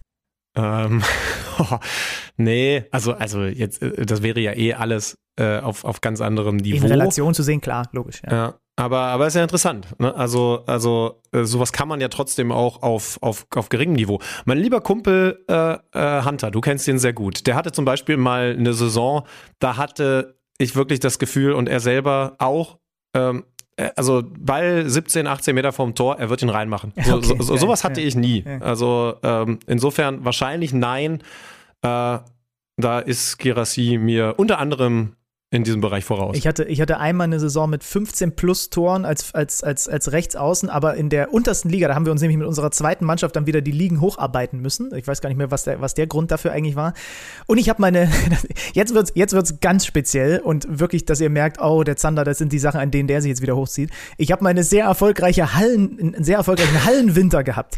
Also da habe ich, da ich die reihenweise mit der Mannschaft, weil irgendwie alle anderen Offensivspieler, ich weiß nicht, verletzt waren oder was auch immer, da äh, habe ich plötzlich vorne in einer Tour gebombt, aber halt wirklich, ja, jetzt, jetzt packe ich schon die Hallenturniere die Jahreszahl ne? dazu nennen? Ich Nein, möchte bitte, komm, sag mal die, ich möchte ich bitte das in der nächsten Woche in deinem Wikipedia-Eintrag. Irgendjemand wird sich dem ja wohl annehmen, dass da ein Absatz ist, hatte 1997 eine sehr erfolgreiche Hallensaison. aber ne, zurück zu Girassi. 1-1, nachdem Sagadou. Klammern Girassi ähnlich. Nach, nachdem Sagadou äh, den, den Darmstädtern da ein Tor schenkt. Ne, die waren ja wirklich sehr un, ungefährlich. Äh, Stuttgart das ganze Spiel mit sehr viel Ballbesitz und eben auch, das war die Frage, die ich letzte Woche hatte, auch sehr viel Torgefahr, die sie daraus heraufbeschworen haben. Wie Girassi das auch, so ein bisschen wie Boniface, ne, den Klarer auf dem Rücken, wie er den Ball ablegt beim 1-1 auf Millionen. Ne? Die Ebene kommt eben mit rein. Ähm, das, das zweite macht er dann selber mit so einer Drehung um den Gegenspieler herum. Man muss auch, das werden wir auch am Sonntag in der Sendung äh, sicherlich nochmal tun, wir müssen auch über das Verteidigungsverhalten des SV Darmstadt in dieser Saison sprechen, denn das ist einfach teilweise nicht Bundesliga-tauglich, gerade in den 1 gegen 1 Situationen. Das hat unser Saison-Experte Sepp Kneiße auch so schön herausgestellt. Und das dritte ist dann der Lupfer. Ne? Also es klappt alles. Er macht alles gerade im Moment einfach richtig. Ich habe ja, als wir den Teamcheck hier hatten, gesagt, dass Girassi kein mitspielender Stürmer ist. Ich, ich würde immer noch behaupten, dass das richtig ist, aber wenn man das erste Tor anschaut und auch das zweite, weil er sich da ja mit dem Rücken zum Tor anspielen lässt und dann selber für sich kreiert, ähm, dann zeigt das, also er spielt zumindest sehr gut mit in dieser Phase, in, in, also die, die ich maximal mit der Fünf Saison von Benny Zander vergleichen kann, wenn der Ball in der Nähe des 16ers ist. Ne? Also er ist jetzt kein, kein Harry Kane-Typ, der, der bis auf die Mittellinie kommt oder so und sich ins Mittelfeld fallen lässt. Äh, und ehrlich gesagt ist er manchmal auch ein paar Meter näher dran am 16er, ein bisschen, ein bisschen hart wäre gesagt faul, äh, aber den Typen darf man gerade nicht Hand angehen, so wie der Fußball spielt. Also, also formuliere ich es anders. Ähm, er verlässt sich einfach darauf, dass er der beste Spieler, wahrscheinlich im Moment der beste Bundesligaspieler in der Box ist und deswegen ist jeder Weg, der sich davon entfernt, ein falscher Weg und, und insofern kann man nur sagen, also was der gerade als als Abschlussspieler macht, ist, ist, ist absolut beeindruckend. Wir wussten, dass er gut ist, aber aber so gut habe ich ihn nicht gesehen, um die Frage für mich selber zu beantworten. Und du hast ja letzte Woche nochmal, deswegen habe ich genau darauf geachtet, Angelo Stiller auch nochmal herausgestellt. 108 Ballaktionen, die meisten aller Spieler, 93% Passquote, die meisten Pässe ins Angriffsdrittel, herausragende Zweikampfwerte. Und da ist mir wieder aufgefallen, ach ja, das ist ja der Höhnesliebling. Ne? Das ist ja der dritte, die dritte Station schon nach Bayern 2 und Hoffenheim. Und vielleicht ist das so ein bisschen so ein Trend. Ne? Thomas Letsch hat zum Bochum zwei von Vitesse Arnheim geholt mit Wittek und Bero, die er schon gut kannte. Äh, wir erinnern uns, ein José Mourinho hatte Ricardo Cavani Carvalho, bei Porto, bei Chelsea und bei Real Madrid. Aber jetzt kommt's und Schümann, wenn du das jetzt nicht weißt, dann bin ich wirklich enttäuscht von dir. Wer, was war das krasseste Trainer-Spieler-Duo in der Bundesliga, in der jüngeren Bundesliga-Geschichte, sagen wir mal, der letzten 20, 30 Jahre? Es gibt nur eine richtige Antwort. Ede Geier und Angeloff und Rangeloff. Nee, ich, ähm, leider nein, leider nein. Ich glaub, aber das, da bin ich jetzt gespannt. Sag, sag bevor ich hier lange, äh, lange überlege. Ede Geier war, glaube ich, gar nicht mehr bei Cottbus Trainer, als diese Phase war. Äh, es geht natürlich um Jos Luhukai und Marcel Njeng. Erinnerst du dich daran? Die Ach, haben zusammengearbeitet in Paderborn, in Gladbach, in Augsburg und bei der Hertha. Einfach auf vier verschiedenen Stationen. Das ist, glaube ich, das Krasseste, was wir in den letzten 20, 30 Jahren in der Bundesliga hatten, dass ein Trainer einfach im Basketball gibt es das oft, im Fußball nicht so oft, einfach immer seinen Liebling mitnimmt. Ja, finde ich gut. Ah, okay, da hätte gut, dass du aufgelöst hast. Äh, da hätte ich jetzt noch lange. Also ohne Scheiß, da wäre ich, da wäre ich schneller auf den auf den DFB Sportdirektor gekommen, beziehungsweise den den neuen Geschäftsführer als auf auf diese Verbindung. Aber hey, dafür haben wir dich ja. Auch das gehört meiner Meinung nach in deinen Wikipedia-Eintrag. Mhm. Das war's dann mit diesem Bundesligaspieltag, würde ich sagen. Ähm, ja, aber war doch war schön gewesen. War war war, war, ja. war schön gewesen, ja. Ähm, ja, ähm, noch nicht ganz. Wir müssen, ich habe es noch nicht gemacht. Wir müssen einmal reinblicken. Du weißt schon woran. Ah ja. Psst, psst. Kicker-Manager-Spiel. Hey, 93 Punkte, der Plan geht auf.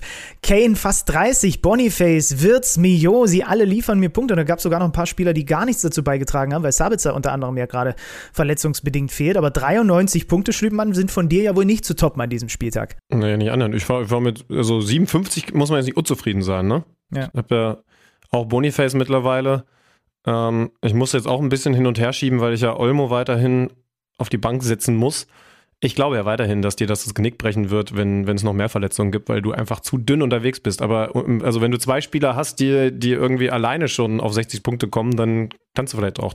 Ich bin beide. Ich, mich interessiert dieses Jahr wirklich, ob du mit dieser Taktik durchkommst, einfach keine Bank zu haben, aber dafür Top-Leute. Solange die so abliefern, ist ja alles fein. Aber wenn sich einer da vorne bei dir verletzt, dann holst du mich hier jeden Montag komplett durch.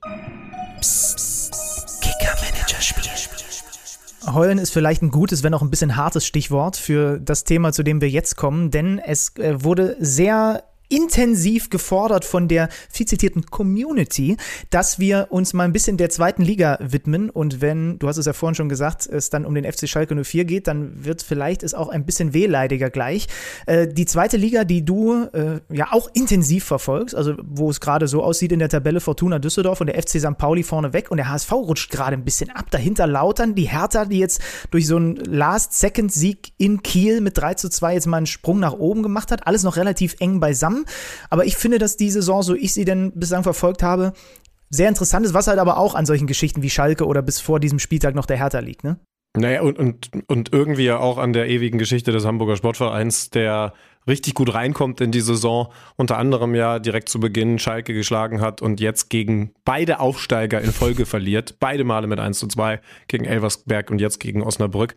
Äh, es ist, ja, es, also St. Pauli direkt davor, also die beiden, die beiden Hamburger Vereine davor Düsseldorf. Ich glaube, jetzt, jetzt kommt es jetzt zum Duell HSV Düsseldorf, wenn ich es richtig auf dem Schirm habe am Freitag. Also es ist viel Action da oben und die Mannschaft, die eigentlich den Anspruch hat, nach da oben zu gehören, die hat Action im eigenen Haus. Wahrscheinlich habt ihr es mitbekommen. Ich fasse gerne nochmal für euch zusammen. Schalke verliert schon wieder gegen St. Pauli. Schalke spielt vor allen Dingen defensiv eine bodenlos freche Saison bis hierhin. Einer der Verteidiger, Timo Baumgarte, stellt sich ans Mikrofon und wird sehr, sehr deutlich auf die Fragen, woran liegt es, was ist das Problem bei den Gegentoren. Schalke spielt ja unter Thomas Reis diese sehr intensive Manndeckung, also da wird nicht übergeben, sondern über den ganzen Platz einem Gegenspieler hinterhergelaufen. Das hat Benny Zander schon in seiner legendären Hallensaison gelöst. Das schaffen im Moment auch die Gegner in, in Regelmäßigkeit. Und trotzdem müssen wir natürlich fragen, kriegen die Schalker das vielleicht gefixt in den nächsten Wochen? Und, äh, und, und wenn ja, wie? Immer noch mit demselben Trainer? Wir haben zum Glück jemanden, der all diese Antworten direkt von vor Ort liefern kann.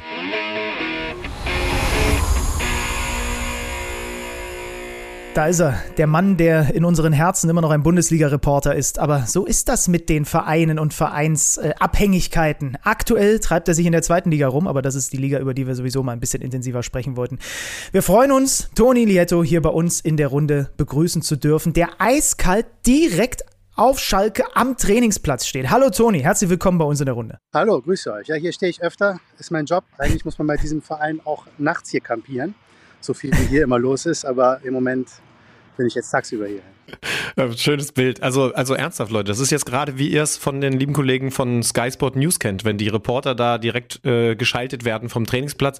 Ich würde jetzt bei dir total gerne noch so den Campingkocher im Hintergrund sehen, weil du da einfach dein Zelt seit zwei Jahren aufgeschlagen hast. Aber, aber ganz so weit ist es noch nicht um diesen Verein, der gerade wieder Schlagzeilen schreibt, ja? Nee, ganz so weit ist es nicht. Aber wie gesagt, es gibt Phasen, äh, da muss man tatsächlich mal hier drüber nachdenken, morgens um fünf schon aufzuschlagen äh, und erst abends um äh, Mitternacht dann wieder nach Hause zu fahren. Das lohnt sich dann nicht manchmal, äh, weil man morgens um fünf dann wieder hier steht.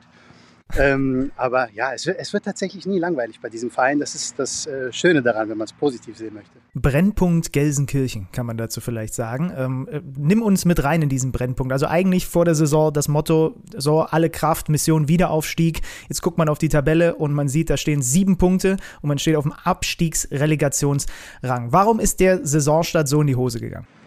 Also grundsätzlich hat Schalke einen der besten oder den besten Kader dieser äh, zweiten Liga. Aber es gibt einige Probleme, die relativ schnell zutage gefördert wurden. Unter anderem das, was Timo Baumgartel, der hier hinter mir bei dem Training natürlich heute fehlt, weil er zu U23 strafversetzt worden ist. Äh, unter anderem deshalb, weil, weil äh, er klare Worte gefunden hat nach dem Spiel gegen St. Pauli und gesagt hat, dass die Mannschaft mit der Taktik und der Herangehensweise des Trainers nicht zurechtkommt. Das konnte man seit dem ersten Spieltag sehen. Es hat sich von Woche zu Woche bestätigt. Jetzt hat es endlich mal einer gesagt, muss man sagen. Äh, eigentlich muss man Timo Baumgartel dankbar dafür sein, dass er es mal öffentlich, öffentlich äh, angesprochen hat. Ähm, ja, er fehlt jetzt hier hinter mir und ähm, die Mannschaft bereitet sich ohne ihn auf die Aufgabe am Freitag beim SC, St., äh, SC äh, Paderborn vor. Und ähm, ja, sie ist gut beraten, jetzt mal langsam doch wieder dann zu gewinnen und eine Serie auch zu starten. Sonst wird es auch so ein bisschen eng für den Trainer. Ich möchte das jetzt gerne mal hier in die Runde fragen. Also an den Toni am Trainingsplatz, an den Zander in seiner Privatsauna. Äh, wir haben jetzt alle dieselbe Perspektive und darum zwinge ich mich jetzt mal die Perspektive zu wechseln.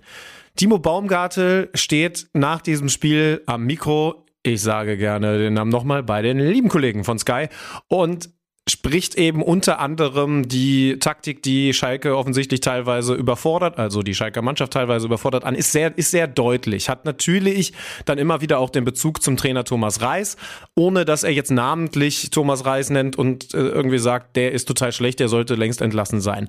Aber wenn ihr jetzt vermutlich den ersten Gedanken habt, habt in Richtung, na, endlich traut sich mal einer was zu sagen, würden wir das auch als Vereinsverantwortliche so sehen? Würden wir da auch sagen, der kann in einer solchen Krise für den Verein nicht auch noch den Trainer in Senkel stellen? Auch wenn er diesen Namen nicht ausgesprochen hat, aber jeder weiß ja, worüber er redet.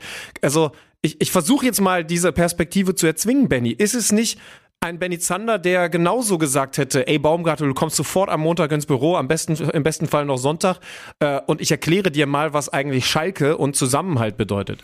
Ich lasse mal dem Toni den, den Vortritt, weil der die Leute, die das entschieden haben, ja auch noch ein bisschen besser einschätzen kann als ich. Ähm, und dann komme ich mit meiner das, Meinung. Deswegen wärst, wirst du nie ein großer Manager. Toni, du darfst. Ja. Also ich würde sagen, ich verstehe die Perspektive, die du hast. Ich verstehe auch, dass dem Verein das sauer aufgestoßen äh, ist. Und wenn der Verein sagt, äh, Timo Baumgartel hat gegen interne Verhaltensregeln verstoßen, indem er das öffentlich gemacht hat, was die Mannschaft denkt, was ja im Grunde auch nur ein Hilferuf ist, weil die Mannschaft fühlt, dass sie nicht richtig gehört wird. Ja? Timo Baumgartel ist ein intelligenter Mensch, der hat sich nicht vor die Kamera gestellt und es ist einfach so aus ihm herausgeplatzt. Es war überlegt.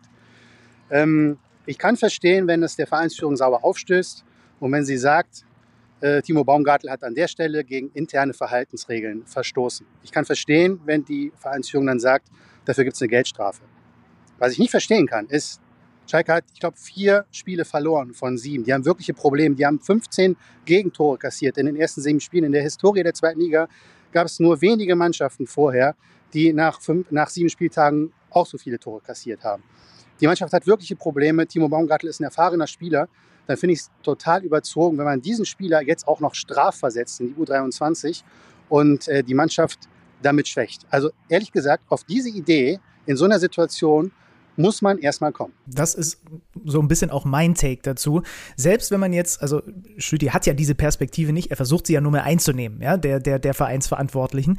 Ähm, selbst wenn man jetzt überlegt, okay, das stößt dir sauer auf, wir haben doch eigentlich was anderes vereinbart, lasst uns das intern alles besprechen und so weiter und so fort ich finde es auch einfach strategisch nicht klug, weil du hast gerade sowieso so viele Brandherde, so viele Probleme, so viele Schlagzeilen und jetzt denkst du dir einfach noch, jetzt wühlen wir den ganzen Mist, der hier gerade in diesem Kübel ist, nochmal komplett durch und sorgen dafür, dass noch alle Dämpfe nach oben steigen, weil wir jetzt halt diese Entscheidung treffen. Also ich, ich, ich finde das aus Vereinssicht auch einfach nicht smart, ähm, ich, ich glaube, da hätte es andere Wege geben müssen, als den jetzt für eine Woche zur U23 zu schicken, noch mit einer Geldstrafe zu belegen, weil das halt einfach kein, wie sagt, wie sagt man das? Kein guter Stil ist. Es hinterlässt kein, es hinterlässt so einen ganz unangenehmen Beigeschmack, so nach dem Motto, wenn hier einer eine andere Meinung hat und ich sehe das auch wie Toni.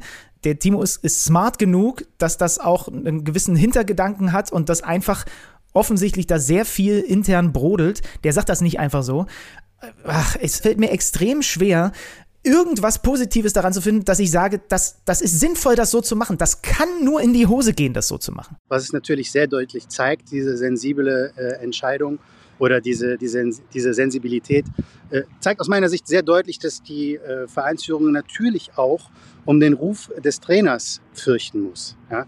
Ähm, Im Sommer war es so, dass hier jeder gesagt hat, mit Thomas Reis, das passt super. Jetzt warten wir mal so ein bisschen die ersten Spiele ab und dann im Herbst, spätestens im Winter, auf jeden Fall noch dieses Jahr, äh, einigt man sich auf einen neuen Vertrag. Ja, jetzt dreht sich das Ganze aber. Normale Mechanismen äh, der Branche und auf Schalke hier nochmal ganz besonders. Ähm, natürlich müssen die gerade um den Ruf des Trainers fürchten. Natürlich passt es ihnen dann nicht in den Kram, wenn einer ihrer Führungsspieler sich hinstellt und äh, den Trainer für die Taktik kritisiert. Aber nochmal, es war vielleicht auch einfach ein Hilferuf des Spielers, weil die Mannschaft nicht das Gefühl hat, dass sie großartig gehört wird, dieser Spielstil, den diese Mannschaft hat. Und vielleicht können wir da auch noch mal ganz kurz äh, drauf gucken. Entschuldigung, aber das ist der FC Schalke 04, der, der einen sehr, sehr guten Kader hat, mit sehr vielen erfahrenen Spielern, guten, guten Einzelspielern, äh, frischen, jungen Spielern dieser Verein will aufsteigen. Er muss Dominanz zeigen auf dem Platz. Er muss Ballsicherheit zeigen. Ja, die, die Taktik, die sie, hier, die sie hier haben wollen, ist, dass man auf dem Platz dem Gegner hinterherrennt. Schalke soll dem Gegner hinterherrennen. Entschuldigung mal, es muss genau umgekehrt sein. Und das ist das Problem. Ja, in, in guten Zeiten hat man so ein bisschen gesagt, äh, guck mal, das ist ehrlich, das ist nicht so kompliziert. Benny und ich haben vorhin darüber geredet, äh, dass, dass der Fußball vielleicht gerade wieder komplizierter wird und dass es Leute gibt, die sagen, ah nee, der Nagelsmann, das ist nicht der richtige Bundestrainer, weil der zu komplizierten Fußball spielt. Es ist ja immer eine Frage der Perspektive am Ende. Wenn man mit diesem Fußball, dieser Manndeckung über den ganzen Platz Erfolg hat, dann sagt man, das passt sehr gut zu Schalke. Also kann ich mir zumindest vorstellen, weil das ist ehrlicher Mauerlocher-Fußball. Ähm, nur vielleicht ist es auch ein bisschen überholt und eine Sache, die, das hat ja die Vergangenheit bei Thomas Reis auch schon bei Bochum gezeigt, die nur eine gewisse Zeit funktioniert. Diese, diese, diese Idee ist vielleicht irgendwann, wenn der Gegner Antworten gefunden hat, auch auserzählt, weil er dann nicht sagen kann, und jetzt ist übrigens Next Step. Oder anders gefragt, ist er weiterhin in einer gestärkten Position? Das würde ich ja erstmal aus dem, auch wenn wir es kritisieren, aus dem, was die Vereinsführung jetzt mit Timo Baumgartel gemacht hat, zu entnehmen, dass man weiterhin versucht, Thomas Reis in dieser Position nicht nur zu halten, sondern so stark wie möglich zu machen. Das versuchen die hier natürlich, weil sie unbedingt mit ihm weiterarbeiten wollen. Und man muss grundsätzlich auch sagen, dieser Trainer passt ja auch zu dem Verein. So von seiner ganzen Art und äh, der traut sich ja auch wirklich mal äh, schwierige Entscheidungen zu treffen äh, und auch den hinterher äh, dafür gerade zu stehen, wenn es nicht passt. Also mit seiner ganzen Art passt er sehr gut zu Schalke. Ich kann total verstehen, dass der Verein grundsätzlich mit einem äh, Trainer wie Thomas Reis hier verlängern möchte. Äh, das, was du gerade gesagt hast mit dieser, mit mit dieser Malocha-Mentalität, ja, die muss natürlich grundsätzlich da sein. Aber wenn du, wenn du in der ersten Liga gegen den Abstieg kämpfst, da hat er ja schon Mann gegen Mann spielen lassen. Dann ist das natürlich die perfekte Taktik, weil du willst dem, dem äh, vermeintlich spielstärkeren Gegner ja auf die Füße treten, im wahrsten, im wahrsten Sinne des Wortes. Ja, da hat diese Mann gegen Mann Taktik total ja auch gut teilweise funktioniert. Nur jetzt ist es ja eine ganz andere Perspektive. Schalke kämpft nicht gegen den Abstieg, also im Moment ja gerade schon, aber will es nicht, ja, sondern sie wollen unter die ersten zwei kommen, nicht nur unter die ersten drei, sie wollen unter die ersten zwei kommen.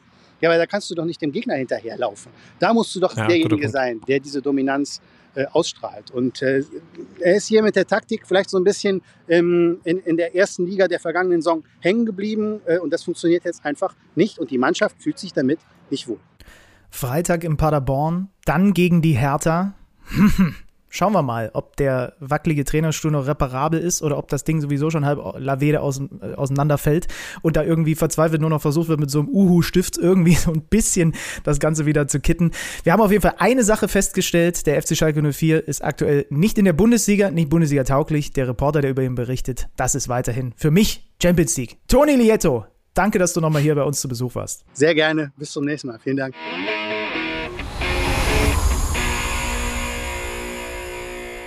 Egal wie wackelig der Trainerstuhl auf Schalke, Toni Lieto sitzt sicher mit seinem Campingstuhl direkt am Trainingsplatz. Darauf können wir uns noch verlassen in Gelsenkirchen. Kannst du dir nicht vorstellen, dass so ein Körperklaus wie ich, ne, der jetzt nie in seiner Mannschaft der Beste war, dass der sich auch an so einer Hallensaison mal hochzieht? Das hat mich vorhin fast ein bisschen verletzt. Weißt du, ich habe dann da plötzlich sogar mal so Pokale gekriegt als Spieler des Turniers und so. Und du tust das so ab, als wäre das so überhaupt nichts. Äh, was soll, na, das, das sage ich jetzt nicht. Sicherlich ist es ist immer auch ein bisschen Traumabewältigung dabei, weil du weißt, dass ich mal in einem Hallenturnier spiele. Nur in einem, was weiß ich, das, was das so ist, 10, 12 Minuten Spiel, äh, vier Eigentore gemacht habe. Oh, stimmt. Äh, ja. ja, also insofern äh, gönne ich niemandem eine gute Zeit mit dieser Filzkugel. Hat man mittlerweile gar nicht mehr. Ich glaube, diese Bälle haben sich verändert. Man darf nicht mehr dieses geile Neon-Filz haben, weil das kann ins Auge kommen. Irgendwann habe ich das mal gelernt. Seitdem war für mich Halle sowieso ein, ein, ein schlechter Ort. Aber da war ich flexibel. Also der Ball war mir egal. Er war immer drin. Egal. okay. Mal, wir müssen jetzt Schluss machen. Wir müssen du sagst aufhören über meine Hallen. Bei denen du hoffst, dass sie so in, in Wikipedia eingetragen werden. Er sagte zu dieser Saison, der Ball war mir egal. Er war immer drin. okay, das war Kicker. Das war Kicker Meets Saison für diese Woche. Vielen Dank für eure Aufmerksamkeit und dass ihr uns hier zugehört habt. Nächste Woche ähm, gucken wir mal wieder in deiner quasi alten Heimat vorbei, denn dann geht's äh, unter anderem etwas intensiver um den VW Wolfsburg. Ja, ich glaube, es quasi kannst du sogar streichen. Es ist, es ist die de facto alte Heimat von mir. Also, Hunter und Co. Ne? Meldet euch mal. Ich hab Zeit. Tschüss. Tschüss. Kicker meets the Zone, der Fußball-Podcast. Präsentiert von Tipico Sportwetten mit Alex Schlüter und Benny Zander.